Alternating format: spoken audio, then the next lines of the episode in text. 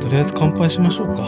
しましょうか。すいません。今日はもうね、今2本目がね、もう、開いてます。1本目は、うん。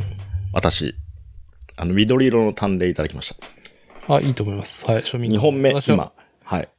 私は長い、本職はい長い 500ml の朝日スーパードライで。素晴らしい。はい。じゃあ、ゴールデンウィーク、ありがとう。ありがとうお疲れ様でしたゴールデンウィークははい。い。はいはい。うん。いやーどうですかこの収録会はですね、まこっちさん。はい。まあ、ゴールデンウィークが明けた、まあ、第1週の火曜日に公開されるんですけどう、んうん。今年のゴールデンウィークはさ、ははい。い、まあ、コロナうん。コロナ禍を経てっていう感じでさ、まあ、何か、こう、アッパーな雰囲気があったじゃないですか。うんうんうん。うんうんうん。対して、まあ、こっち家はどうでしたかその世間に対して。世間に対してはの特に何もない。遠くにも行ってないし。遠くには行ってない。そもそも遠くにはゴールデンウィーク行かない派行かない派。行かない派。うんう。うんんはい。下の子がもうちょっと大きくなったら行くかもしれないですけどね。うーん。ただまあ、まあ、うん。まあ、ね我々我々ね、あの、うんちょいちょい話すさ、去年の年末に行ったユニバーサル・スタジオ・ジャパンで、約3年間分のさ、並ぶっていうことの、まあ、うんパワーゲージを使い切ってるんで、うんうんうん。渋滞とか並ぶとかいうこと充電がが、遅い。うんまあね、できないですからね、我々。うん。まあ、さあ、うちもコロナになったならない変わらずさ、まあうんのんきに引きこもってるんですけど、うん。うん。まあ、うちの妻がテレビをつけてさ、うん。渋滞情報のあのね、もうピクリとも動かない高速道路の状況を見 て、うん、飯がうまい、飯がうまいっつって。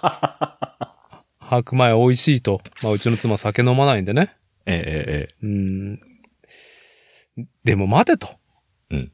うちは、その、実家参り、帰省とかしなくてもいいからのんきのこと言えるんだとと。えええ。うんうん。まあ、こっち家もさ、ド近所じゃん。まあ近いですから同ね。じく知多半島じゃ。うんん、ど近所。二人ともね、うん、隣町です。うんはい。夫婦とも、まあ、知多半島のね、市街地にん、実家があって全然離れてないしさ。ね、僕はまあ、名古屋を出て妻の家に入ってるからさ、片方うん。ないわけでさ、実家はまあ別にそんなね、頑張ってさ、まあ混んでる時に行かなくてもいいってぐらい名古屋だからさ、うん、いつでも行けるよっていう風だから、まあのんきにやれるんだけど、まあ世の中さ、我々と同じく、本当本当に渋滞が嫌だと思っている、まあお父さんでも、うん。まあ家族のため、行かねばと。死んだ目でハンドルを握っていた方もね。多いと思いますよ。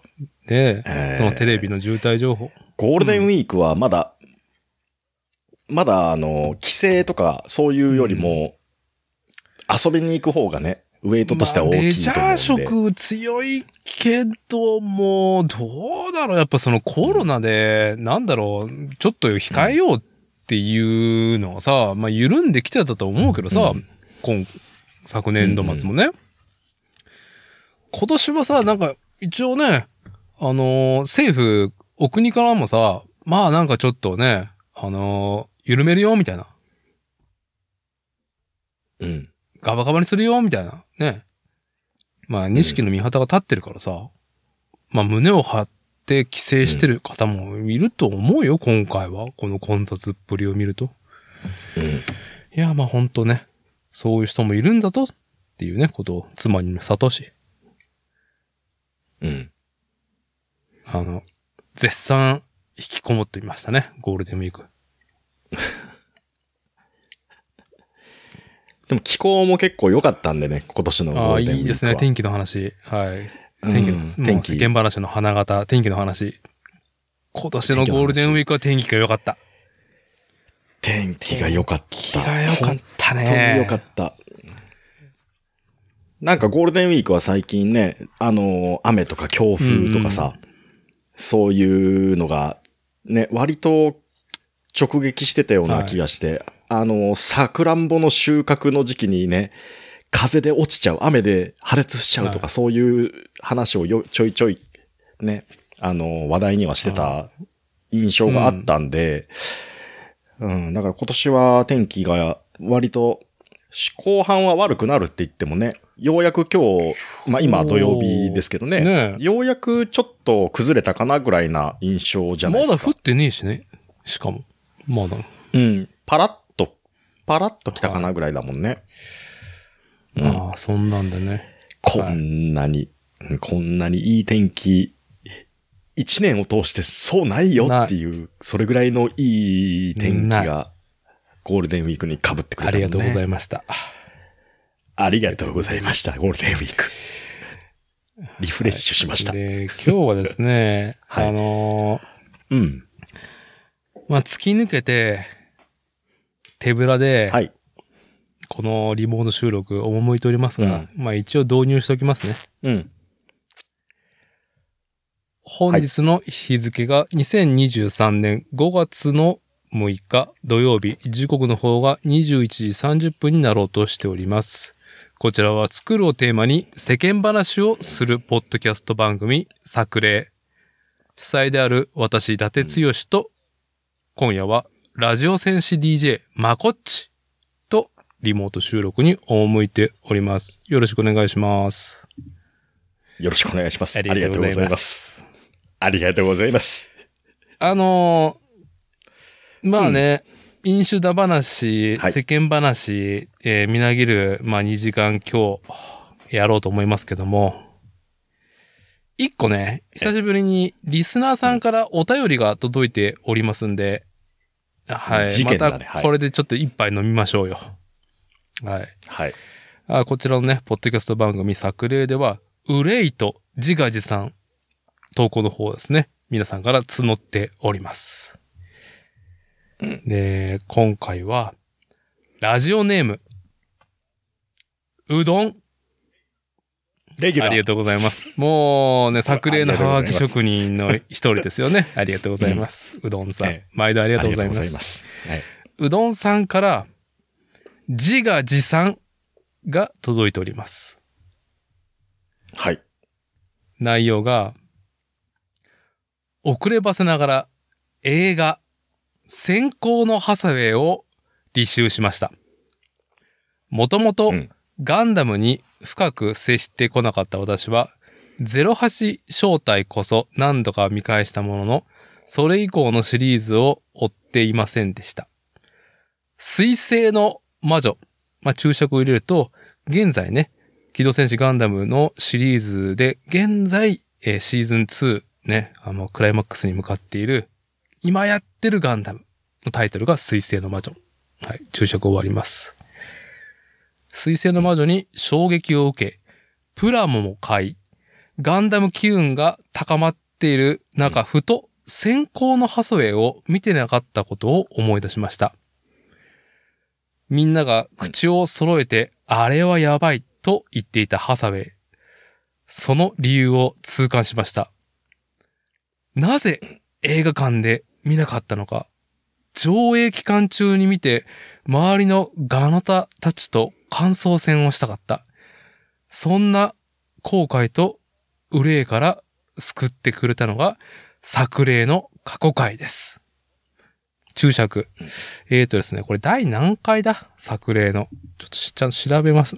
から、カラパタさんとね、カラパタさんが初めて、はい、あのープラモの楽しさをシェアするサイト、ニッパー .com の主催である、カラパタさんがですね、あの、初めてこのポッドキャスト番組に、えーゲストで、えーリモート収録出てもらった時の、うん。確か、なんか、前半後半に分けたのかなうん。はい。その、カラポタさんの回がもうどうだろう、1年以上前だと思いますが、うん、うん。えーっと、これは何月にやったやつだったっけな結構前ですね。第42回、ゲスト回。そんそなうです前よ。はいゲスト回。プラモデルと先行のハサウェイの話というタイトルでですね、ニッパー編集長カラパタシーを招いてですね、まあ、本当あのね、ミストがパンパンな収録回ね、毎度カラパタさん招いてしておりますが、ダーティが知恵熱が出た時でしょ遅延熱が出て、あのね、本当に俺のハードディスクがフィーンって、フィーンっつって、はい、なってたっていうね、その回ですけども、はうい、えー、ちょっとあの、ホテルのロビーのね、シーンとあーか、ほうねはいすごい印印象象的的な、なね。会話してますね。はい。はい。えーええ、昼食終わります。はい。ーはい。そう。憂いから救ってくれたのが作例過去回です。ハサウェイについてキャッキャと盛り上がってるおじさんたちの会話を聞いて、わかるわーっと共感し、感想戦に勝っている疑似体験にライジングしております。アーカイブ最高ああ、カイプ最高。うどんさん、ありがとうございます。は、励みになります。カイブ最高。あの回はでも本当ね、面白かった。あの、だって僕もさ、はいガンダムね、あのーもうにわかどころか浅いというか、入り口、スタートラインにも立ってない。それこそ水星の魔女デビュー組でしょうんまあ、こっち。そう、ゼータまで見たけど、ダブルゼータでちょっとなんか、ゲップが出たっていう。アニメじゃないのか、はいみたいなね。そう、アニメじゃなかったんだっていうところで。そう。BB 戦士のね、ファミコンはやったけどね、ダブルゼータっていっぱい使ってたけど、だけど、まあ、あの、あの、カラパタさんとの、あの会は、本当に今、うどんさんがもうおっしゃった通りの感触を僕も得てたんで、ええあの回セいクシーだや、よ。セクシーというか、あのー、本当ね、文化遺産だと思います、あれは。あの、まあ、ね何がというと、まあ、あの、うん。なんだろうね、日本国内において、先行のハサウェイをレコメンドする100人っていうね、なんかその番組があったら、何か受賞してると思いますからね、カラバタさん は。間違いなく。うん。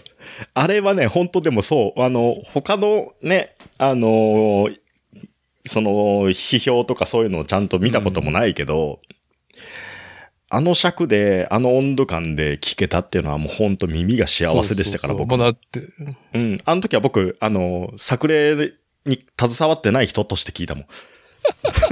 客観、スーパー客観で。客観、はい。はい。客観、うん。振り返って聞いてもはい、味わい深い。うん、また声もね、セクシーですね。だらもうね、あ声からそうだね、知識がね、もう感じられるね。はい。うん。はい。まあね、あの、そんなアーカイブ会見つめて、見つけてもらってね、あの、楽しんでもらって、いや、いや、まあね、劇場で見たかったっていうお気持ちはね、ええはい。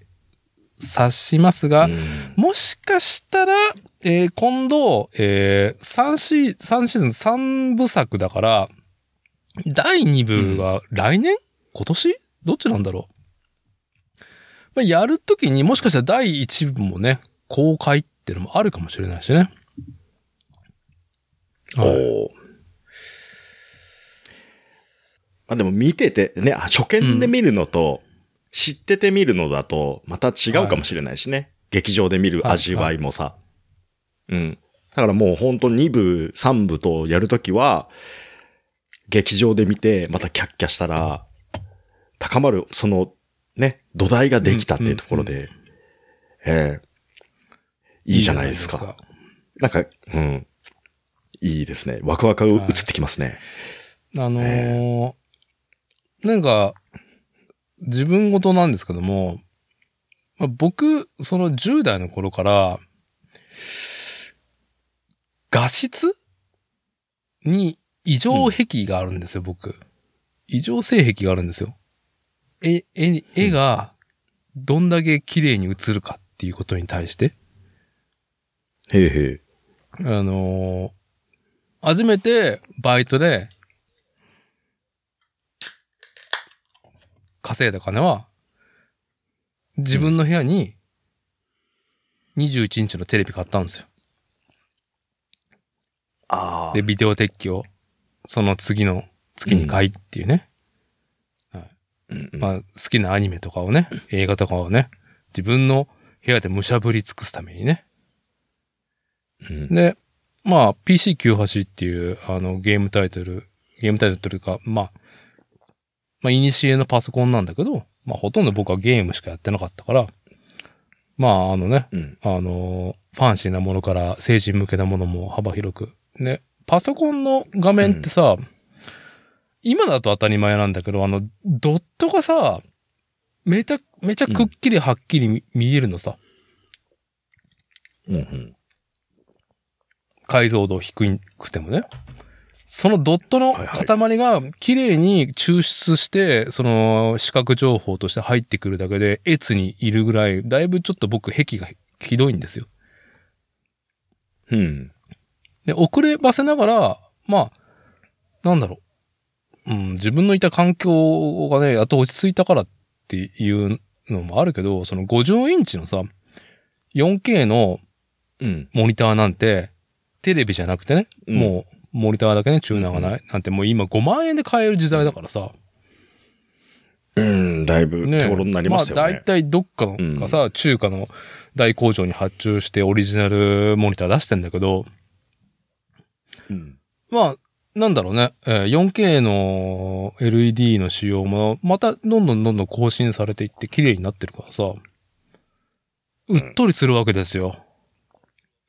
ねうんまあ、皆さん今、アニメのタイトルとかは、サブスクで視聴するか、テレビリアタイで見てるかと思うけど、改めて、ブルーレイという、今現状一番綺麗にアニメを見たいっていう思考が、まあ配信でもネットフリックス 4K 契約すりゃいいんだと思うけど、僕は体験したことないからわかんないから、HD で契約してたから。うんうんやっぱブルーレイはね、最近買ってるんですよ。もう一生何回でもこすろうと思う作品はね。うん。いやブルーレイはいいですよ。でっけえ画面綺で麗ブルーレイを見ると、うん。い。配信と全然違えなっていう。ままあ僕が異常性癖者だから、それね、感じるのかもしれないんだけど。うん、ねえ、まあ、いいさ、その、なんか、音響ホームシアター的なやつも安いからさ、今。うん。僕はヤマハのサウンドバーってやつをいくらだったかなあれ1万いくらうん。いやとりあえず、でかくて、美麗なソースで、爆音で聞けば、視聴すれば、だいぶいけるから。だいぶいけるからっていうので、まあ、そういうね、OA 機器を揃え、で、まあね、うどんさんがこう、初対持ちか否かっていうのはちょっと存じませんが、あ、これ俺だけ俺しかいない家にって時に、もう雨戸を締め切って、正座でブルーレイを視聴するっていうのが、うん最近ね、プラもちょっと疲れてる時はそれでエツに入ってますね、僕は。おすすめです。うーんよりその、綺麗な映像で見て、綺麗な音響で聞いてっていうところでさ、視聴体験すると、やっぱ別格だからね。別格別そ格。んな環境うちにないから、ね、あの、たまにさ、あの、そういう環境があるところで、そういうものに触れると、例えば、スマホで撮った写真とかでもね、いつもスマホで撮ってスマホで見るものを、例えば iPad のサイズで見ただけで、はいうわってなるし、それをモニターにね、ミラーリングした時点で画面がまたさらに大きくなるから、それでもうわってなるし、それが、なんかこう、最初さ、何気なく撮ったスマホのサイズの写真でも、ね、インチがでかくなったモニターで見た時点で、そんだけ味わいが変わる。あ、そりゃそれ突き詰めてったら、そりゃ高まるわってとこはさ、もう、想像簡単にね、至るところがあると思うので、うん。あの、でかい画面、綺麗な画質で、きりすごい音響でっていうところに行くのは、ほんと好きなタイトル、何回も見たいやつだったらね、全然、うん。まあ、投資して、ブルーレイとかね、う 4K とかさ、もう綺麗な画質で見るっていうのは、まあ、全然ありだと思いますもあんね。の、うちの子には、うんお前は、小さな画面で満足するような男にはなるなと。でうちの、うんうちの子に は、小さな画面で見て見た気になってんじゃないぞと。うちの子には、ね、諭してますからね。大大きな画面で見なさいって。いや、いい教えだと思いますよ。あと、はい。ね、大きな画面にするとさ、ね、ギザギザになっちゃう、 なっちゃうやね。もうバカ、扱扱っとっちゃいかんっていう話だよね。いや、だからソースがね、ちゃんとしたソースをねっていうところになってくるんだけど。いや、あの、うん。こ VHS でさ、 何回も何回もこうね、誰かがこすったやつをね、借り、ね、レンタルでどんどん回してさ、身内で。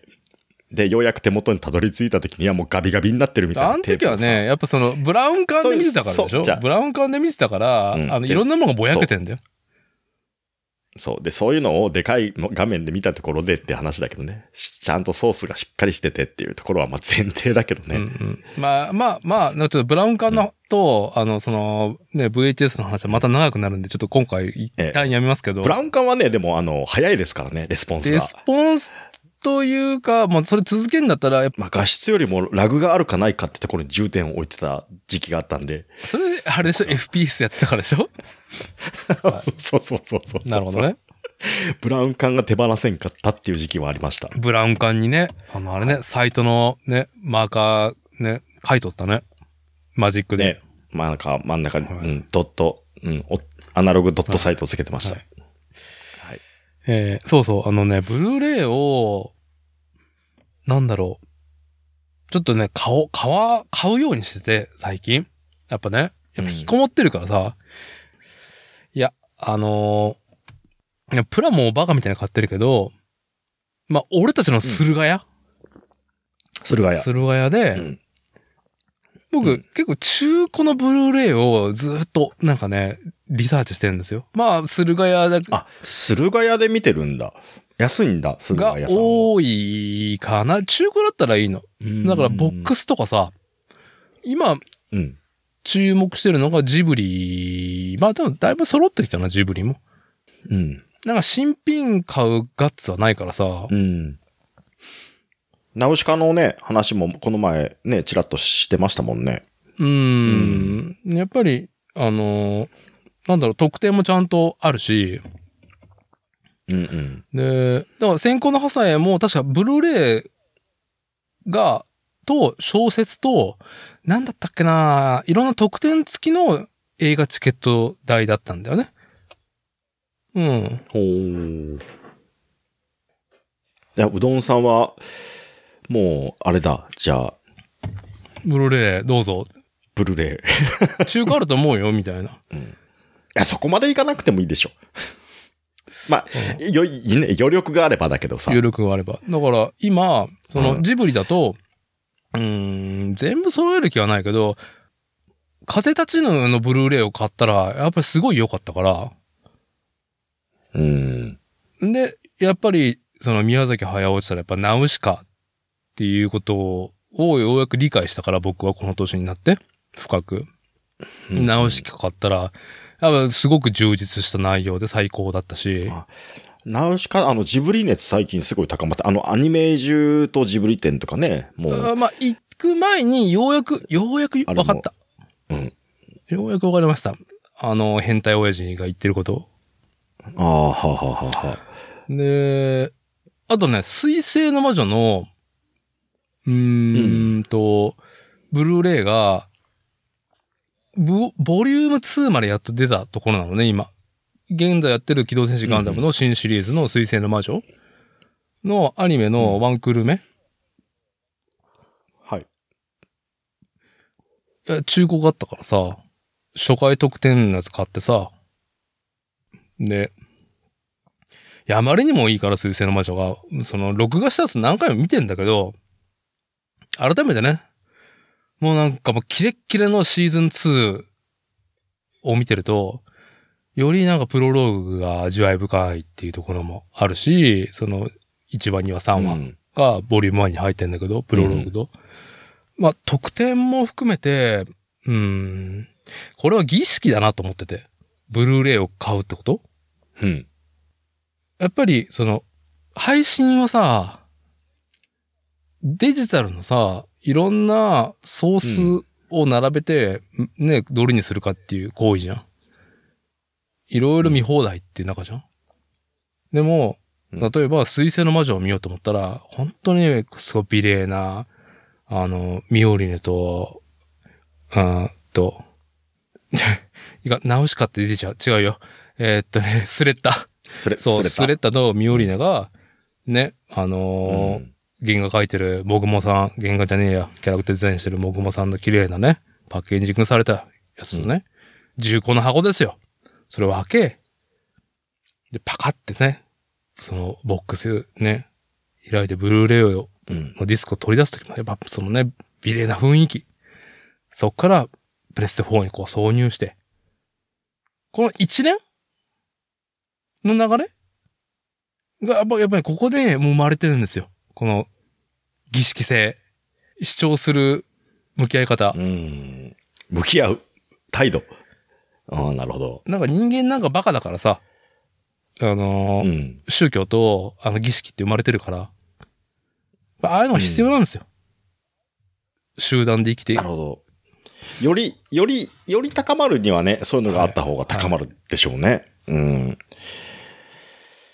いや、贅沢ですよ、これは。は。ええ贅沢。だからもう、贅沢今です日は妻子がいないと思ったら、もう雨戸締め切って上がるうちだったら。うんねえ、もうお風呂も入って、体きれいにして、うんで、天気がいい外を拒絶するっていうね。 拒絶する。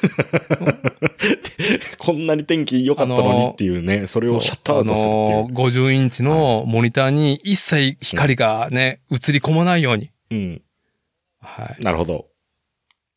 没いいで入す感。ね没入感。最高の、まあ、音量と低音うん調整して、よしって。なるほど。、はいや、ゴールデンウィーク初日は僕、その天気がいい、外をシャットアウトして締め切ってピクロスしてましたけ どね。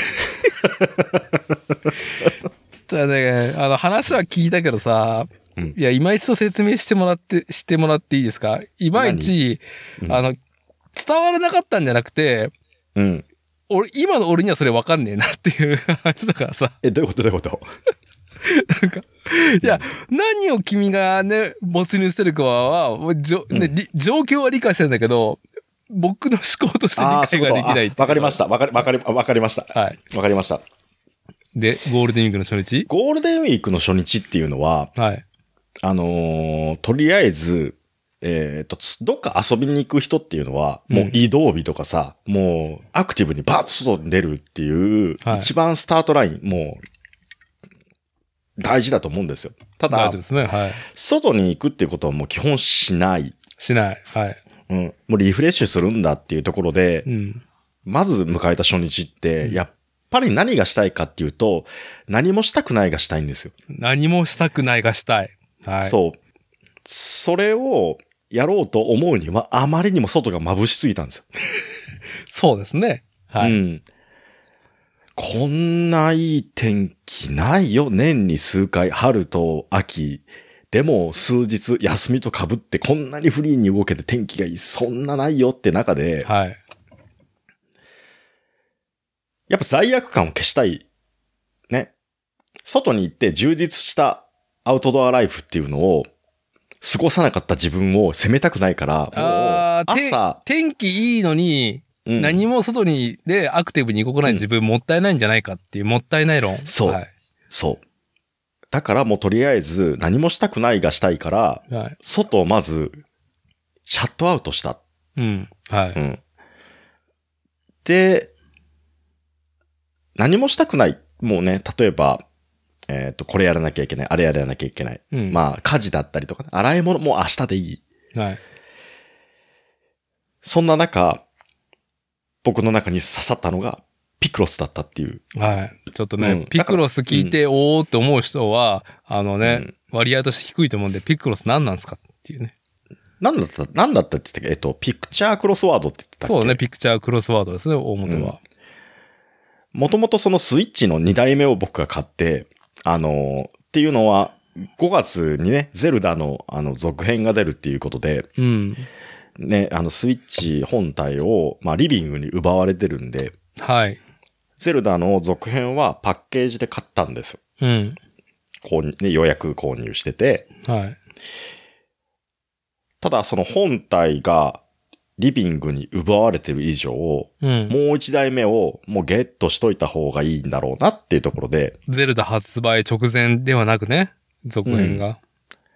そう。で、まあ、あのいらない、もうこれ使わねえなってものとか、そういうものをね、メルカリとかで売って、機材とか、いいろいろね、これ入れ使わねえなってやつが手放し、うん。売上金を使ってですね、二台目の スイッチをゲットしたんです。はい。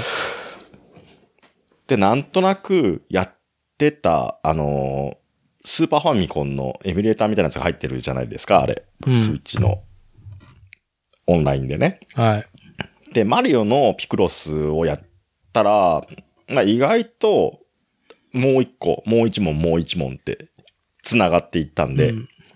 あ、ピクロスいいなと思って、うん。 10分ぐらいで解けるし、はで、ピクレス、ピピクロス S っていうそのシリーズがまあ、ふダウンロードで、まあ、9段ぐらいで出てて、300、400問ぐらいあんのかな ?1 個のバージョンで。い。うん。それを買っ、まあ、とりあえずじゃあ、バージョン、一番最初の1からやろうと思って買ったら、まあね、時間が解けて 引くっていう。それマリオじゃないんだ。マリオじゃない。やってるのはもう今マリオじゃない。ああ、なるほどね。で、ピクロス S の、まあ、バージョン1のやつを、まあ、割と今、もう残りし数問しかないけど、はまあ、い。やっていて。うん。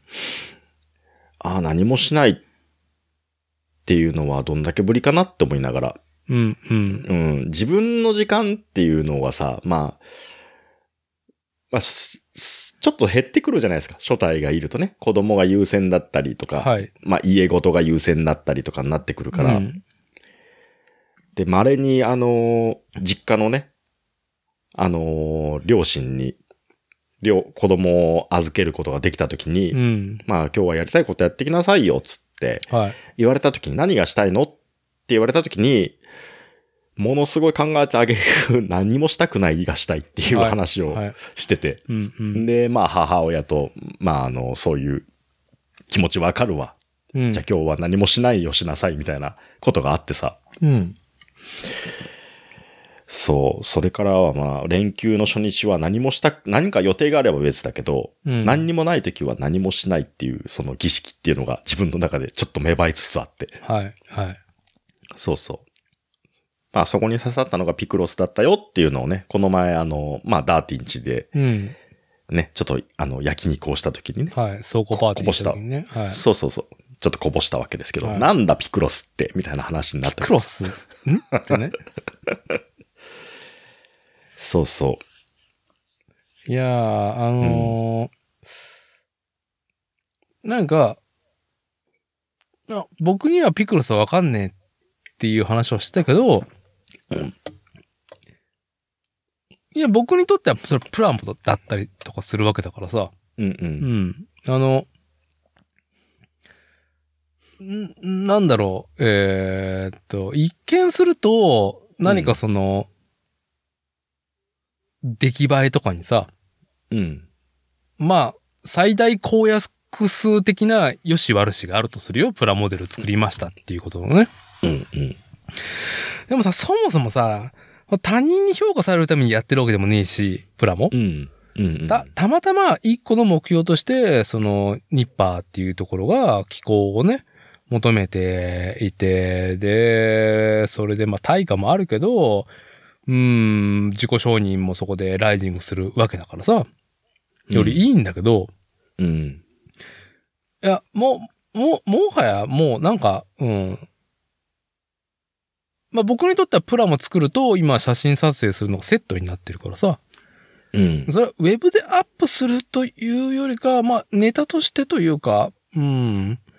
な今、だから作ってるプラモと写真撮ってるうちの、ほんとひ、低い割合が記事になってるから、ううんん、全部が全部、いね、一挙手一投足、あの、全部日版に寄稿してるわけじゃないから、プラモ。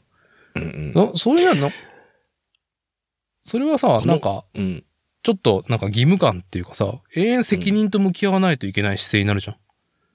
ああ、そうだね。まあ、い良くないよね。しんどくなってくるからね。そう。うんまあでも、この前、うちの妻にね、焼肉倉庫パーティーの時に、うん。あれ上の箱増えてないとかって言われ言われとったよね。 ああ、いや、増えてないというか、俺の中で整理して、ね、やっとその、ね、あの、ジャンル別にね、うん。キャラクターもの、リアルロボットもの、美少女、そしてスケールモデスケル、ールもの。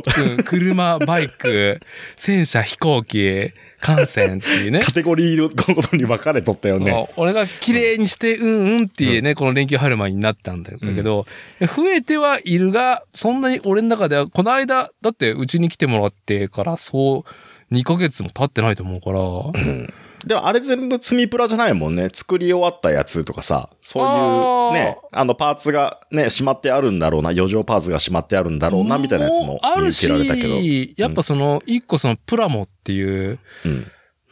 それこそまこっちがピクロス、ピクロス的にそのたしなむときうん。やっぱバババババってやってって、うん色塗る、塗らない関係なしに、うん。寄稿する、寄稿しないとか、関係なしにバババババってやって、ランナーポイポイポイポイポイって捨てて、箱をこうね、あのー紙ゴミで、あの、ポイって捨てる。ああ、いいですね。組みたい欲求のとりあえず解消みたいなね。そう。あの、うんうん箱捨てて、やっとなんか、よしって。あーも、はいはいはいもちろん、その出来上がったものにもよしってなるんだけどもね。なんか箱を捨てる喜びもあるから。今、それで、その感覚とさ、うん。なんかこう自分の中であったのがさ、最近その、30 minutes missions うのんエグザビークル、ね、これ、今。。今ね、コロコロ、コロコロしたたやつね。はいコロコロしたやつ。えっ、と、144分の1にエグザビークル突、えー走行突撃メカバージョン。うん丸っこいね。丸っこいなやつんてことない量産機。はい。これを、なんかこう、なん4個ぐらい買ってきたみたいな話をしてたじゃん。前前回で、ね。そはいれ、そう。これがね、割とそういう扱いになってて、とりあえず簡単に組めるし、うんうん。ね、あの、あーなんか、プラもしたいけど、新しい何かに取り込む、取り組むには、ちょっと気合が足りないけど、なんかっていう時に、これをちょっと腕だけ組んでとか、そういう消化の仕方をしてたんですよ、実際。はい。はいうん。なんかね、あ、だからあの、ランナー開いた、あ、わかるわ、みたいなさ。ランナー開いてんな、こうでフックにさ、こうやって、バーって。 うん。いや、もう捨てなさい、それ。 はじゃ、まとまったら、まとまったらね、まあ、あの、片すけど。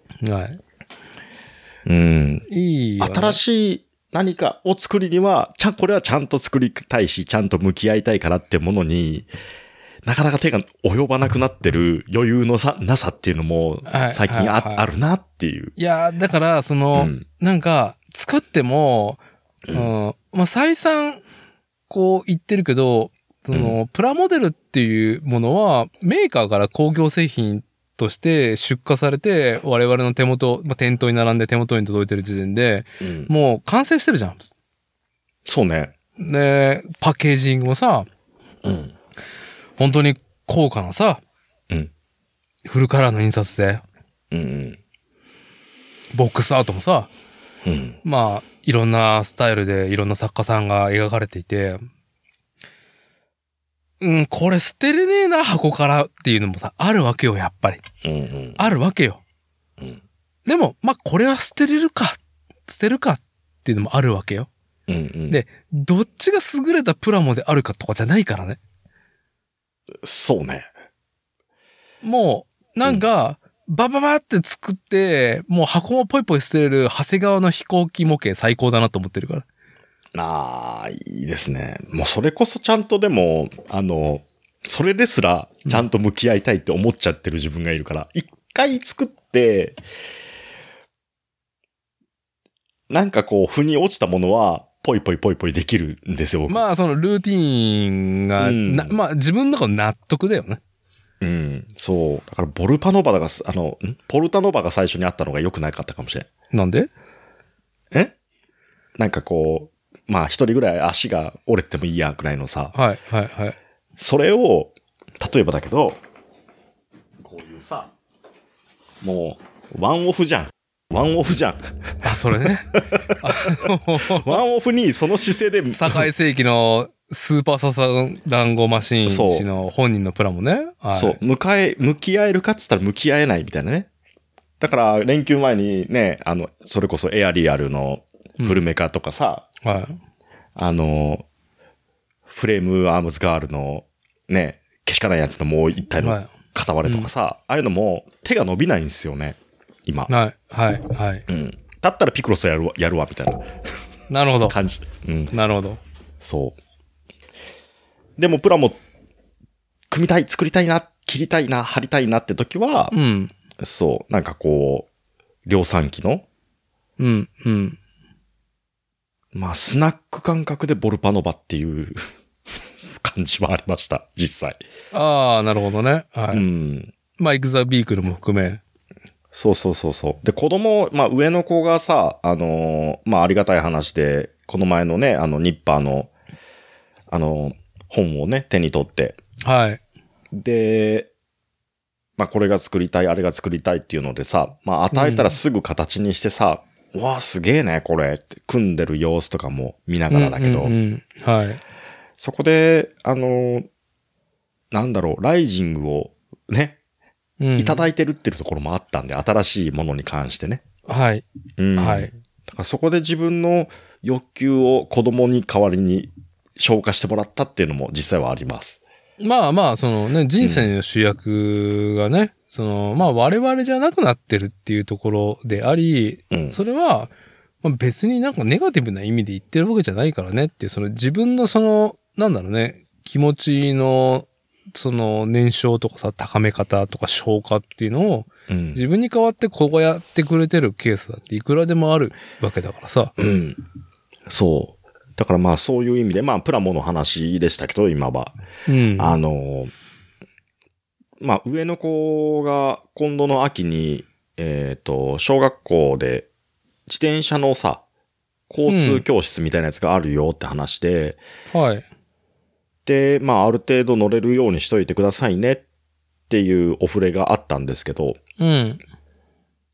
で、まあ今、その手にしてた自転車がまあサイズが小さくなってきてたんで、うん。まあこれ機に、もう一個ね、上の段階のやつ買おうかって言って、この前買いに行って、うんうん。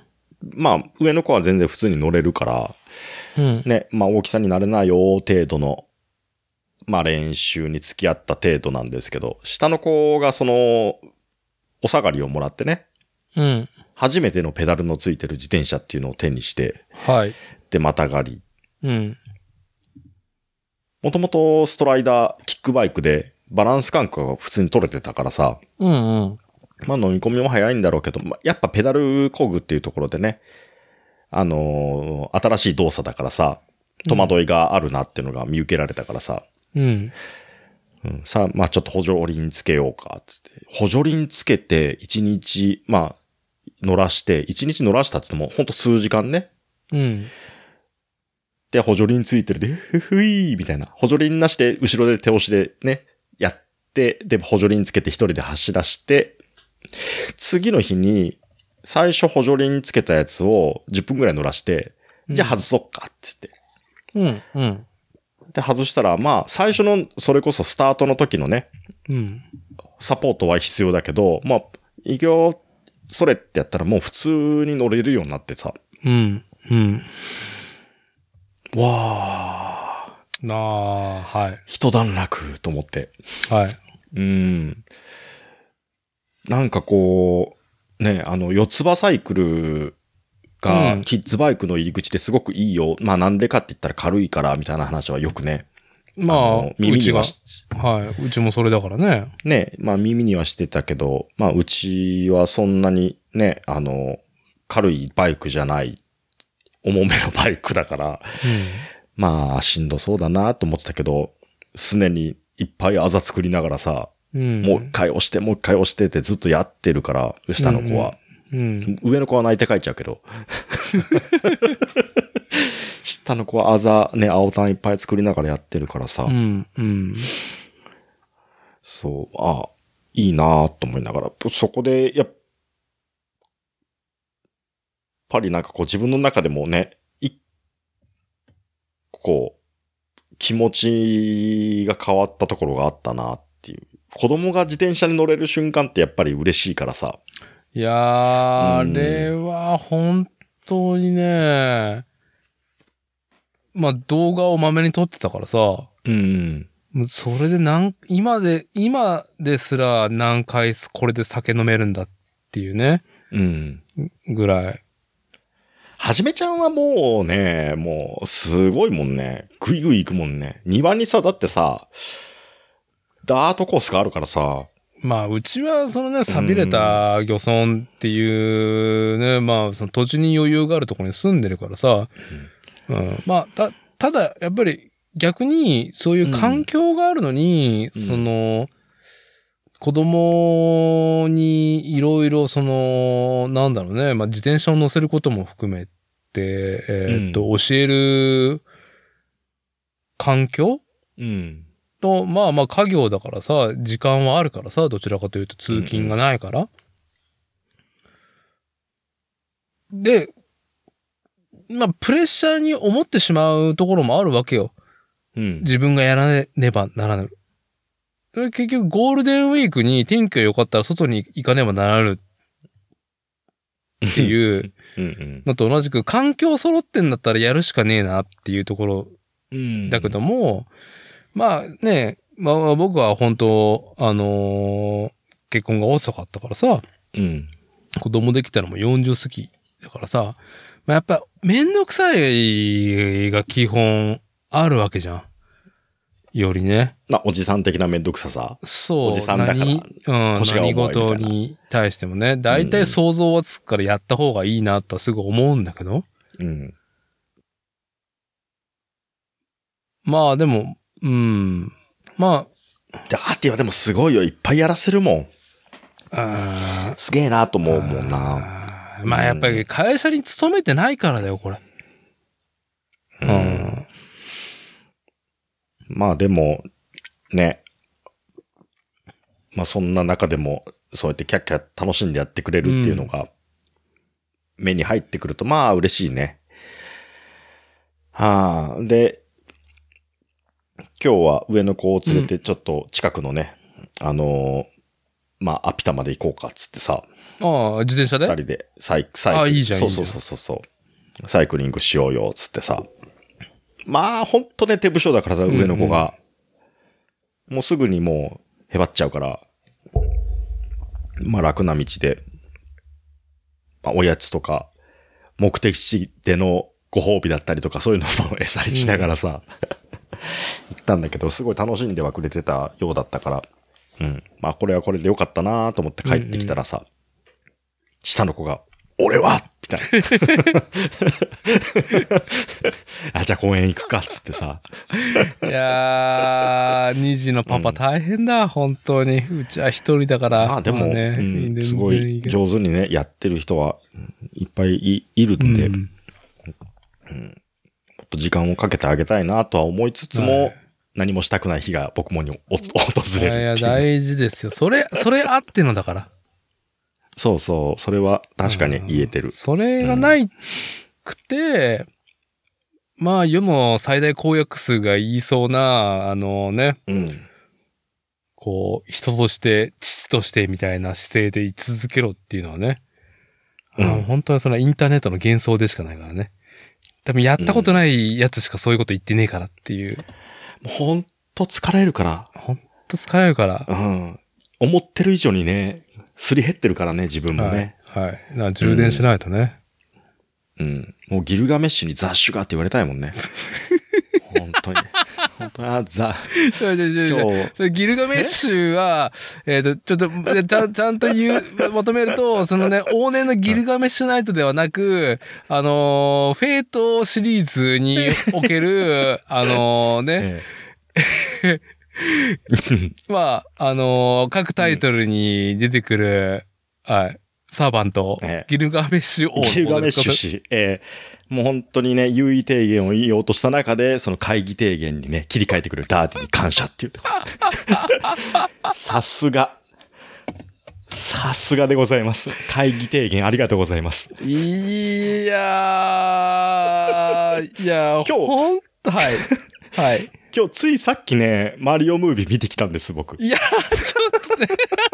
だからでしょからなの日本語吹き替えで、そうそう。日本語吹き替えで見てきたから、今ギルガメッシュ、フェイトの話になったんでしょそうそうそう俺も全く一緒。もう気になってしょうがなかったもん。でしょうん。いやー。僕の、僕の、 そう。まあね、雑種揃いの中で、やっぱりね、可愛いのに飽きたっていうね、その一言がいただけたのに、まず、もう、ああ、耳が美味しいっていうところと、俺はもう可愛いのに飽きたのだみたいな感じに聞こえてしまうっていうね。そう。で、こうせ、まあ、う下の子がさ、自転車に乗れ、乗れたよって言ってたじゃん。はい。ヘルメットもお下がりでさ、はいあの、上の子が使ってたやつ。やつを被ってんだけど、うんまあ見た目がね、ほんと遠くにね、ベンチで座ってるの見たら、ヘルメット被って座ってるの見たら、うんキノピオなんだよね。いやー、ヘル本メ当ットがね、でかく本て。当幼児の、その、自転車乗る、その、フォーム、最高にキュートだからね。そう。もうき、はいお前、完全にキノピオだな、つってさ、近所の、んで、あの、家のね、お向かいさんの、小学校の6年生と中学校の2年生かなの、うん。まあ、あの、お子さんも公園に一緒に、まあ、遊びに来てくれてて、その時。で、まあ、下の子がさ、わー、シャカシャカシャカってこいで、遠くの方まで行って、ズベして転んで、で、そこの近くにあったベンチです。なんとなくちょこんって座ってる絵面を、まあ、その中二のねうん、近所の男の子と見ててさ、転んだ、大丈夫ですかとか言ってんだけど、大丈夫、大丈夫、見てごらん、ニコニコしとるじゃん、つってさ。で、 そのフォルムが完全に、もうキノピオでしかなくて、はい。はい。もうね、メットでかいし、頭でかいし、キノピオでしょ、あれ、つって。 そう。そんじな。ゃあ、まあね、うんあのー、いや、いいでしょう。この、ええザ・うん。スーパーマリオ・ザ・ムービー。あいやいや、ス、ザ、んスーパーマリオブ、ラザーズムービーだっけちょっと待って。うんちょっとちゃんと、ちゃんとしたタイトル。ちゃん、ちょ、ちょ、ちょ。 あ、そう。正式名称、ザ・スーパーマリオブラザーズ・ムービーの、ん。ね、吹き替え。一回。ゴールデンウィーク前にね、あの、公開された、封切りされた、吹き替えの話しましょうよ。いやー、見てきました。先週、ん先週か先々週かに、一回見に行こうと思って、まあ、下の子が寝ててからって言って、あ言っとったね。あそうそうそそうそう、で、行けんかったんすよって言ってたのも、うんまあ、今日ね、まあ、ようやく行こうってなってさ、行ったけど、まあね、なんていうか、まあ、キノコ王国にキキノピオがいっぱいいるわけじゃないですか。う。はねえ。最初にその絵面がバーって入ってきたときに、い。うん。雑種があって。違う違う違う違う違うそれは、せ関さんの、うんね、あの、あの、はぐれ、はぐれキノピオが、と最初開校するって流れがあったからでしょあったから。うん。うんそう。関さんのキノピオに開校して、で、その後に王国に入り、ね、そ、の、キノコ王国のシティを歩いてるときに、わらわらわらわら、ね、うちの下の子みたいな子がいっぱい歩いてるわけですよ。はいやー、可愛いなーと思いながら、い。はい、もう、ギルガメッシュの声で、雑種がって聞こえてきちゃう。 じゃあ、もうさ、うんもう、えこれ、あの、大丈夫ですよ。あの、スーパーマリオザ・スーパーマリオブラザーズムービー、今ね、私、伊達とバコッチが、うんあの、飲みながら喋ってますけど、うんあの、ネタバレとか、し関係ない。多分しないと思うう。ん。うんネタバレ。っていうかうネんタ、ネタバレはねえから。ネタバレしようがないよね。もう分かりやすいからね。はい。そういう話じゃないからっていう。うんで、でも、カレーでさ、はい、 どうぞ。でも、その、最、最初に、その、関さんのキノピオと開校して、で、その後にキノコ王国行って、うん。で、自分の中で、キルガメッシュの声で、ザ・シュガーっていうのが響いちゃったっていう後に、うん。はい。まあ、あのー最終的に、その、関さんのキノピオ、成し遂げてくれる方ね。はい。彼に向かって、最後にやっぱり、一言出てきちゃったのが、中道大義である。出てきちゃった。やっぱり。出てきちゃった。出てきちゃった。出てきちゃった。俺イス何カン様ダだ。ル、イスカンダルの中心に対して、 そうそうそうそうそうそう。大塚明夫まで浮かんじ ゃった。今回いねえのかと思いながら。じゃあだからさ、俺もううんこう、終盤さ、うん。まあまあさ、まあでも鉄板ですから、まあラストバトルがあるんで、鉄板ですから、もう基本的にこれ。えいつ、あの、はぐれキノピオが関さんの、え。うん。今こそお前は真の王の姿を知るの だ。ええやーって、こうね。あ、そんなんあったのキノピオみたいなっていうのを、急に宝具をね、こうゴーンって、ゴーンって、いや、出すかな出すかなって。でもそれぐらいのポテンシャルは感じたピ、あのピノキオ、あのキノピオには。そう、やりそうだったもんね。あった。うん、やりそうだった。あの、ふてぶてしい感じ。そう。いやー、ちょっとキノピオファンにな ったもん。よかったわー、本当に。うん。いやー、そうだから、俺、関さん、関智和さんね、声優は、ノーマークだったから、俺。宮野真守は、マリオの吹き替えやって、そのマリオ役やるっていうことに関しては、うん。注視してて、うんうん。まあ、岡部だよね。オカリンね、オカリン。もう何回劇中でマリオが、うんなんと繰り返してもピーチが死んでしまって。 なるほどね。なんだ、なんだ繰り あの、返して序盤の さ、序盤のあのシーンは なんと繰り返、してもピーチがなんて死んでしまうって。で、あ、いそう、いそうって、はぁ、はぁ、はぁって。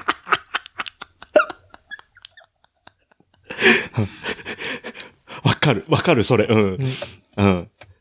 ループさせる描写もね、あったからね。はい。はあーい。何度繰何り返し回も。、何回死んでも何回死んでもっていうさ。そう。 なんか、あそこから不穏な感じにになってきてね。なんかうん、キノコがなんかゼリー状に、緑のゼリー状になって、なんか、なんかちょ、ちょっと大丈夫、リープ始まらないみたいなね。タイムリープ始まらないみたいな。いやー。いやもーうリリープする瞬間にピーチとか出てきたらもう嫌だ よね。いやーもうね、あの、そう。最初にでもあの、ね。まあ、ピーチがお手本見せてくれたっていうか、ちょっとね、引いたけどね。おは、おは、おは、お前が行け、お前が行けよっていう。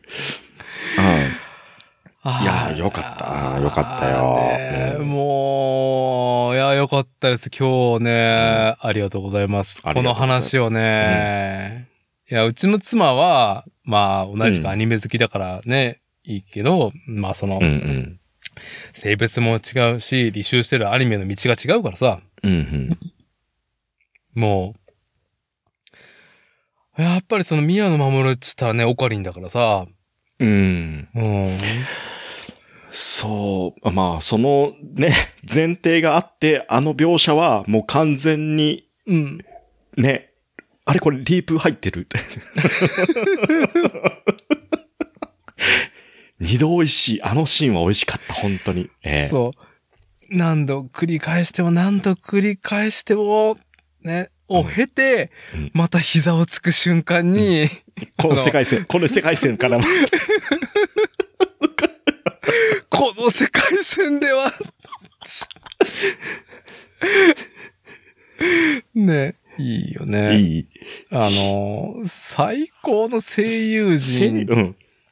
あれ、英語だと誰で、ジャック、んあの、な、なんかね、あの、うん今時の俳優さん、ちょっと名前すぐ出ジャてック・こないんでブラすけッど。ク。と、えっ、と、最近もう売れ筋のさ、あの顔のちっちゃい女の子。いや、みんな顔ちっちゃいんだけどさ、うんうんハリウッド中なんて。なんか、うん。ちょっと確かめないといけないのが、うん。うーんと、その、日本語と英語のニュアンスも違う上に、うん。スーパーマリオとはっていうのが、日本と北米が違うと、海外ね。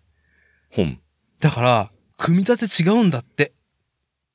え、どういうこと大筋は一緒だけど、うん。笑わせポイントだったりとか、えー。なんか絵の構成とか演出が違う、だからか違うカットが入るらしいのね。ああ、そんな細かい芸やってんだね。すごいね。うん。いや、本気だから。はあうちのだってうん次男が一番最初にゲタゲタ笑ってるのは、あの、たぬきマリオじゃなくて、猫猫、うん。猫の登場シーンの時にうん。大爆笑して、ポポップコーンをわさーって持ってたよ。それ猫までかよって。うん、それまで緊張してたみたい。 その後にポップコーンが進む進む。緊張ね。まあ、あまり深いディティールを言うのもあれだけど、まあ、ドンキーコングね。うん。うーが出てくるというか、すっごいなんかさ、なんつったらいいんだろうね。アクションというか、うん。うん見せ場がさ、ぎゅうぎゅうに詰まってるからさ、ね、うん。すごい強いさ、なんだろうね、演出と絵じゃん。うん。あの迫力にうちの子もうやられちゃって、5歳児。はあ、はあはあはあもうずっと怖い怖いだったからね。まあ、展開が早いからね。うん。 1時間半うん。に詰め込もうと思ったら、ああ、ああなるだろうし、子供も見れるって言ったらあの尺だしね。うん。うん。緩急というか、急、急急急緩急急急緩急急急急緩って感じだよね。うん。急だよね、基本的に、あれ。下の子を見てたら、でも、その、缶の瞬間に、やっぱりね、寝そうになってたから、ああ、なるほどね。ずーっと急じゃないと下の子は持たんと思ああ、なるほどね。う。うん。なるほどと思いました、だから。いやー、その、なんだろう。いや、合う合わないがやっぱりある。あ合う合わないっていうか、うん多くの、その、国民、マスの皆さんが見に来てるから、特に僕がゴールデンウィーク前の最初の週末はい。 ?1 日だったっけな ?5 月の。うん。金曜日風切りで土曜日に見に行ったんだけど、うん、うん。まあ満席じゃんね。うん、うん。常滑のイオンのシネマでも。で、まあ、家族連れですよ、基本。うちの子と同じぐらい5歳前後うんやっぱ永遠泣いてる子もいたし、あ、怖くて。うん、そうじゃない圧が強いから。まあ。ああ、はあはあはあ。うん。でも、いいなと思ったのは、そういうなんかさ、子供もなんかさ、ずっとさ、わきゃわきゃし言ってるしさ、うん。でもなんか、そういう騒がしくても気にならないぐらいの内容だからさ、もうドエンターテインメントだから、うん。あんな作品性のやつを俺は、なんか初めて見たかもしれない。でも文脈もあるけどね、もちろん。うんうん。その、マリオ、スーパーマリオっていうもの自体はね。うんうん。いやー、なんか、あーちょっとびっくりしましたね。う個人的には、うん。映画見始めて、はい。 あのー、トレーラー、それなりに見てたんだけど、うん。マリオの体がスケベすぎるだろうと。え、どういうことなんか、スケベな、なんか、受けがいいフォルムしてんな、みたいな。ポテッとしてる感じポテッと したうん。うん。っていうのが、うんあのーいかがわしいおじさん目線でちょっとね、そういうのに楽しんでしまうところもあったけど、まあ、素晴らしい映画でしたね。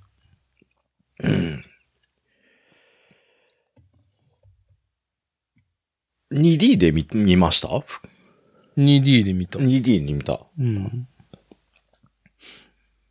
あれ 3D の上映回数少ないですね。うん。だから、3D が少ないってことは、まあ、2D で見た方が、初回はいいよみたいなことなのかなと思って。うーん。 3D ってどううしても、あの、ね、迫力はあるけどさ、見落とすものも多いしさ、はい、はい。ね、細かいところが見えなくなるっていうのもあって、いや、あんだけ迫力が永遠続くんだったら、なんか俺うん 3D じゃなくても全然いいし、うん。私の勝手なメガネで 3D になってるし、ああ、はあ、はあ、はあ。うん。あの、横スクロール描写のとことかは、本当にうん 2D の方が良かったなと思ったぐらいでしたけどね、僕。ああ、なるほどうね。んまあ、あれも奥行きができるんだろうけどね。うん。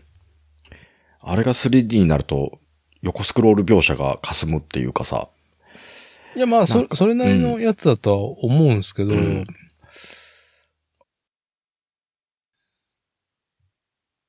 いやー、なんか、すげえ、ああとなんかありますかちょっと。ちょっとなんか、あの、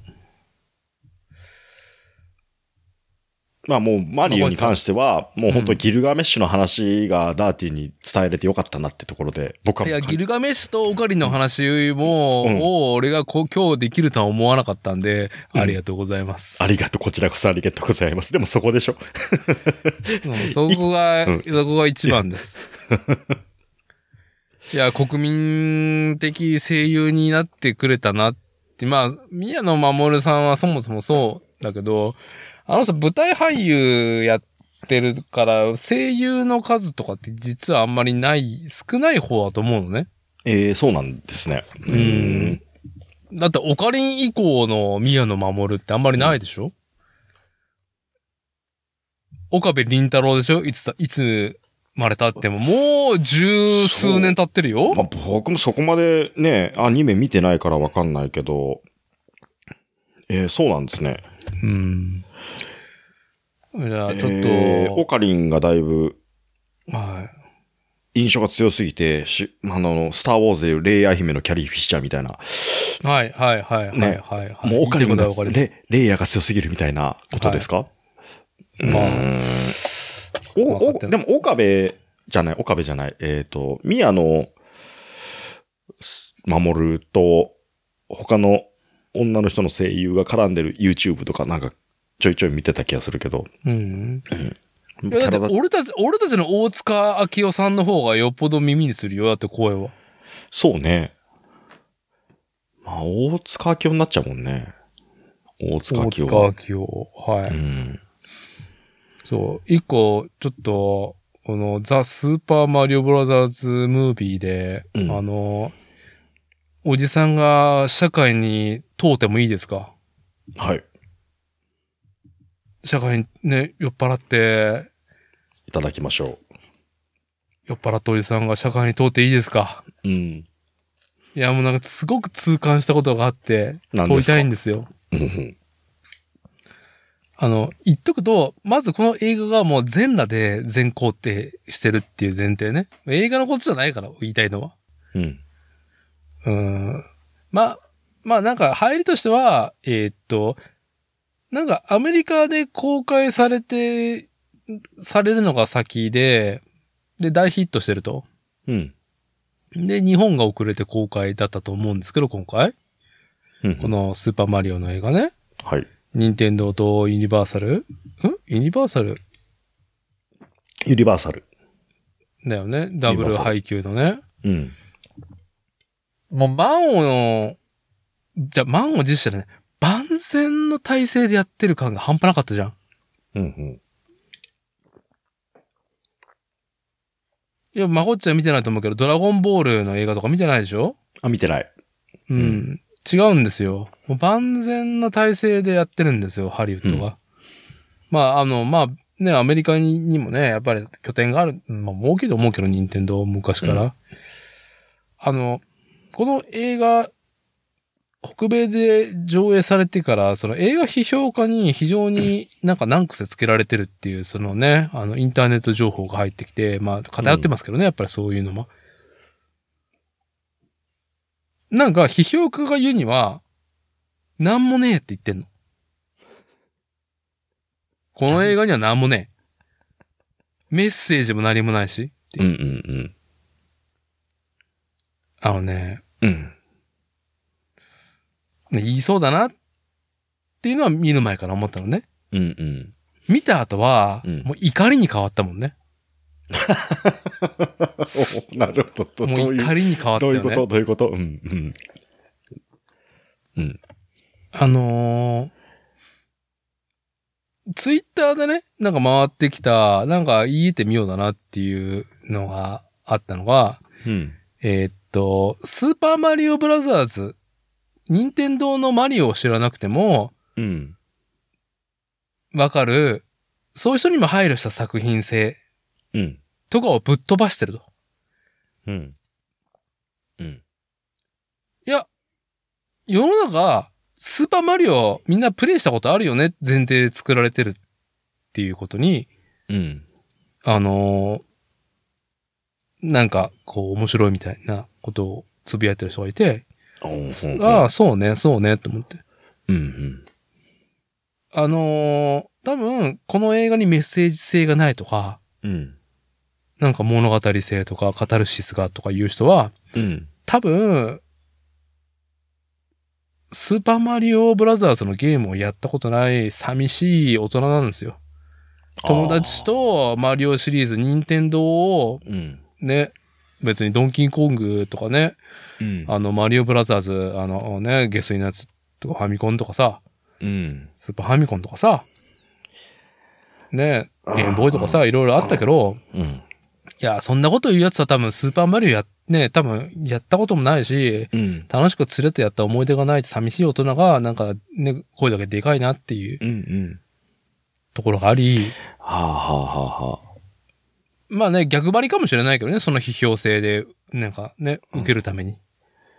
なるほどね。だって全員さ、楽しいになっちゃ、なる映画じゃん、あれ。うんうん。あの、ゲームやったことないやつが、レディープレイヤー1を語るなよっていう時に感じたのに近いのかなあー、そう、もうね、全裸でお前正座っていうやつね。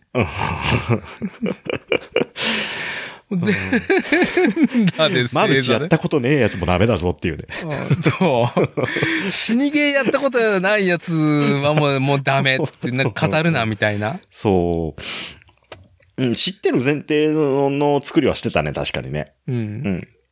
ただ、みんな知ってるでしょっていうところが強いけどね。じゃあ知らないのに、ほうんふむふむ、スーパーマリオ、任天堂の映画とやらを見てやろうか、みたいな姿勢になってさ、うん。まあ、本当にね、もう下水に流されていけっていうんう話だと思うんですよ。うん。だから一番最初にデカデカとユニバーサルとニンテンドーって出したじゃん。出したうん。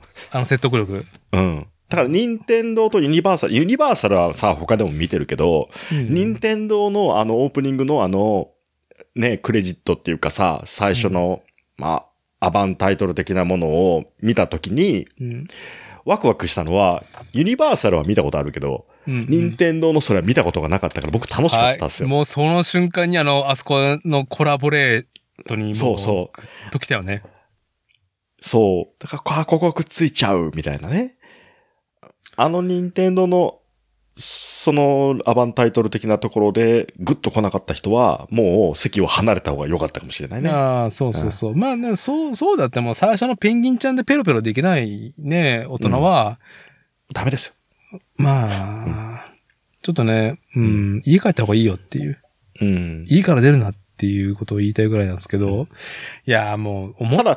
それぐらい。らいね、あのー何もそういう思い入れないよって人から見たら、確かにメッセージ性、ストーリー性っていうのはねえよっていうところだけどね。はあれぐらい、まっさらで、い。はい。なんも、なんかこう、ね、なんかこう、こういうことでしょみたいなさ、やってることこういうことでしょっていうのを分かりやすくやったのは、まあ、マッドマックス以降だっていう、マはいッドマックスみたいなもんでしょっていうね。あの、まあ、マッドですマックスは上手な構造があるから、まあ言えないけど、俺はやっぱりトランスフォーマーはお前はなんか言いたいことないのかっていうのを思っちゃうよね、やっ ぱり。うん。マリオブラザーズムービーを見に来てるテンションで流れてきたトランスフォーマーがすごくよく見えた。あの CM 最ね。高だな CM 流れてたよね。あトランスフォーマーのあのゴリラが小安声優当ててて、俺はもう本当見に行くと思うんだけどあ、ー最高だよね。あれはね、もうほんと CM の組み合わせ最高でした。最高ですうねん。。あのこれ見たいよ。ね、こ本れ。当にあーこれ見たいよねっていう気持ちにすぐなれた。う見ん。たい。見たい。はい。そう。で、ここのね、このい批評、うん嘘が誠かの批評ね、うん。に、こう、それで僕が紐づけてしまったことなんですけど、うん。えー、僕は段階の世代ジュニアで1975年生まれ。で、まあ、いろんなものが勃興したわけですよ。僕が10代の時にね、80s に。うん。まあ、ガンプラブームがあり、ファミコンブームが始まり、うん。うん。ねまあ、いろんなものが、その、黎明期だったりとか、勃興してったわけなんですけど、うんサブカルと言われるね、大くくりと言われる、言うとね。いやー、やっぱり、ゲーム、アニメ、漫画を卒業するものっていうさ、圧がすごかったんですよ、子供の時。まあ、なんかその、ゲームやってるとバカになるみたいな。うん。なんか、ろくな大人にならないっていうのをリアルで言われてる時時代ね。うん。うちはまあそこそこだったんだけど、まあ僕の親族の、うちがや、まあなかなか、なかなかで、うん。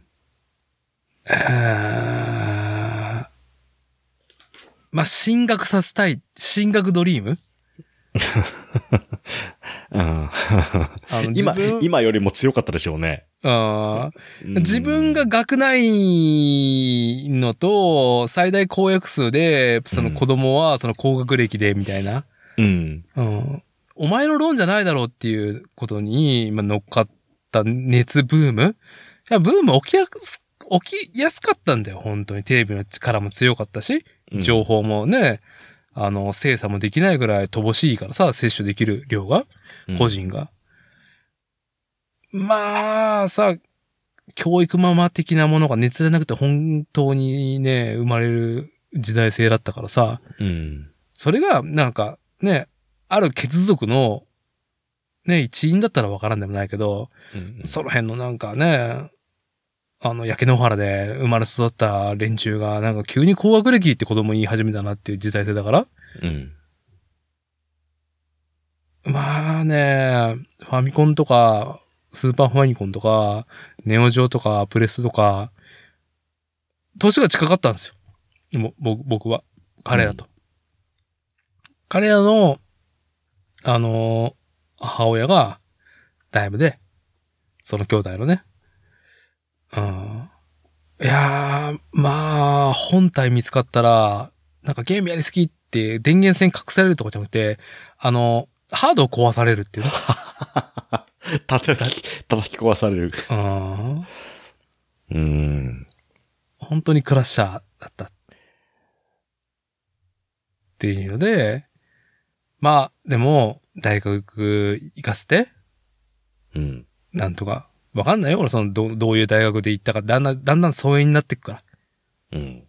うん。上のお兄ちゃんが、その、高校生になるかならないかぐらいの時、なったぐらいかなかうな。いん。や、もう、あれですよ。今、僕よりもちょっと上ですけども。まあ、あの、精神病棟に入るような、ね、感じになってんですよ。うん。まあ、弟もまあまあっていう感じで。でも今や、ゲームうん。日本が誇るコンテンツ、うん。詳細。この手のひら返す全工程っぷりうん。に、本当にあの時のバカな、その段階の世代には許せないっていう、こ怒りこんなに時を経て、ねえ、まあまあ日本人はその海外で、そのね、その、称賛されると手のひら返すっていう、よくあるパターンだけどさ、うん。まあゲームなんてものはっていうのを散々僕は10代の頃に言われてきてたからさ、うん。うん。今こうなってる現状うん。まあ、まさにその結晶じゃん、今回の映画なんて。時代を紡いでるからさ、そうね。 80s のファミコンオリジナル、まあ、アーケードのドンキーコングから始まりね、うん。まさに任天堂の歴史でもあるじゃん。うん。小ネタがね、もう要所要所にそれをはい入れてましたからね。うん。うん。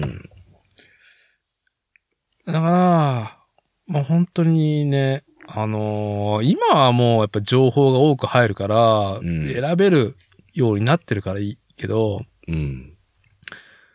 まあ、なんか知ったような口で、あのー声がでかい、ね、大人がいたら、子供は早く離れた方がいい。っていう。まあ、でも、しょうが、まあ、しょうがないかったのかもしれないよ。その、うんなんだろうね。高学歴、神話うん。まあでもゲームに関しては難しいところありますよね。まあ、時間泥棒のところがあるっていうところうもん。あるし、うん。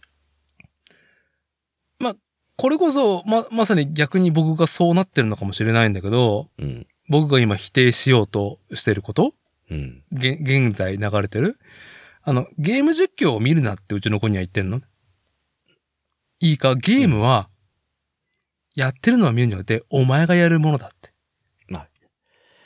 そう、やった方がいい。うん、やった方がいい。うん。う実ん。況を見るよりもやった方がいいね。違うから。やるのと見るのとでは。うん。妻がね、あのーツイッターの下水で、ね、流れてきたのを救い取ったことで、うん。えー、なんかゲームをやは別に時間決めてやらせてて、幼児のうちに。うん。で、ある時からもうゲーム実況見始めたらゲームやらなくなったんだって。ほうほうほうほうほで、たま、両親ね、まあうん僕らサイズだよね、は、あんま多分ゲームやってる方じゃなかったと思うわ、その流れは。う。うん。だから実況ミスって置いたんだって。うんうん。で、まあその子供たちがそのタイトルをある実況で見てた、タイトルのやつを、うん。あの、お父さんにね、うん。プレイしてほしい、プレイさせたっていう流れがあって、うん。で、そのお父さんがやってるプレイを見た子供が、もう発狂するっていうね。どうやって発狂したのなんで死んじゃうのとか、 テンポが悪いことだったりとか、下手かっていうね。そう。いや、やばいなっていう一見だな。っていう。もう、配信されてる完成されたものうん。を得て、自分の正義が作られてるってことでしょうん主体性が、ね、そもそもゲームって、その、双方向で、コントローラーを握ったプレイヤーと、ゲームを作った送り手との、うんまあ、コミュニケーションだと僕は思うんですよ。うんその、オンライン抜いたらね。オンラインはさらに、不特定多数の他者が、ね、さらに、それに開催するっていう図式になるんだけど、うん。自分がやっぱりさ、その、舵を取ってさ、やり取りする、選択するうん。うん。時間を費やす。研鑽重ねて技術を高めるっていうものじゃん。うん。それを配信っていうもので、ああ。納得、理解したつもりになってるっていう。それ、すすごく今聞いてて思ったのがさ、うん。そういう意味では、あの、メタルギアソリッドのあの、ワン、プレステのね、うん。あれの体験っていうのは大きかったのかもしれないなと思う。あのーうん。その時は、あの当時は、その実況とかさ、それこそ、あの、人がやってるやつを、うん。上手い人がやってるやつを配信で見てっていうのはうんない環境だったから、うん。前提がそもそも違うけど、まあなんとなくゲームやってたのに、パッケージの裏に書いてあるとか、うん。ね、コントローラー置いてみろとか、あ、俺に言ってんのっていうところをはい上げかけてくれたっていう、あの体験があの時点でできてるから僕、僕うん自身が。ね。はい。うん。だから、その、お前が体験しろよって、お前が考えろよっていうのを、投げかけられてるんですよ、あの時点で。はい。で、それに対して自分が考えてクリアしたっていう経緯があるから、うん。うん、その体験を持ってる人もはも、自分が持ってるっていうのはでかいのかな、とは思いますね。だから本当にあの、まあ、あの、YouTube とかで、まあ、ガッチマンだったりとかさ、ホラーゲーム、やると、もたつくし、怖いし、でもストーリーは興味があるってやつは、やっぱうりん実況見たりとかしてる自分もいたから、上手い人がサクサクやってくれて、あ、こういう話なのねっていう映画を見るような感じで実況を見るっていうのは自分もやってはいたんですよ、実際ね。まあそれでも大人になったからでしょ、そ大の、人になしってかからも自分がゲームをやってたっていう、まあ FPS で、もう、なんちゅうのね、あのーね、目にね、あのー目を充血させながらやってたっていうこともあったりとかさ。うん。もうそうだし、あの、一番最初のもうポリゴンのね、カクカクのゾンビですら怖いっていう経験を踏まえてのうんうん自分っていうのがあるとは思うんですけど、いや、これを、その無垢な子供に、うん。うん価値を、うん。なんかつまらねえ価値をね、与えてしまっている状況うん。は、いや、だから、結構今回のスーパーマリオの映画って、そこうん。描いてたから、さすがと思ったよ。うーん。繰り返すしかねえってことやってたでしょうん。うん。うん。辛くとも。やるしかないと。やるしかないと。うん。本当に上の子に見してよかったと思ってる。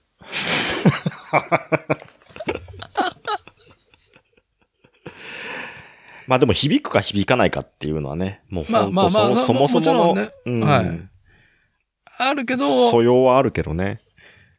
いや、まあ、うーん。いや、うちの子も結構ゲームやりたがらないから。本当に。ああ。死に対する恐怖が半端ないから。失敗に対する、自分の失敗に対する恐怖が半端ないから。ああ。俺は多分子供の時バカだったんだろうね、よ、より。うーん。そうね、失敗に対する恐怖。でも、その恐怖はもちろんあってしかりだと思うけどさ、それのせいでチャレンジしなくなるっていうのがさ、そちょっとなーって思うところがあるから、あの、ま、性格は人それぞれだとは思うけど、うちの話で言ってしまえば、上の子は割と、あの、失敗するからっていうネガティブな発想がちょっとあって、う。うん。下の子は、は、あの、やれる喜びの方が大事みたいな。はい、はい。うん、やってしまうみたいな。うん、長男と次男の性格なのか、なんとかわかんないけど。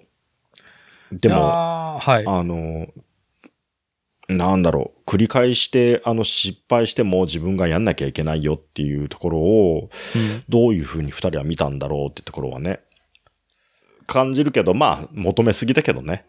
まあ、あね。ーまあ、まあ、まあ、まあ、まうあ、んちょっとね、あのーおじさんがちょっとね、私立てが責任に問う、問うてしまったことをね、うんあの、これぐらいにしときますけど、うん実況でも実況を見てやった気になんない方がいいよっていうのは、まあわかるなと思うけど、やった人にしかわかんないからね、その感覚って。そうだかやらっね。てない人は、その実況が全てだからさ、それはそれで正しいんだよ。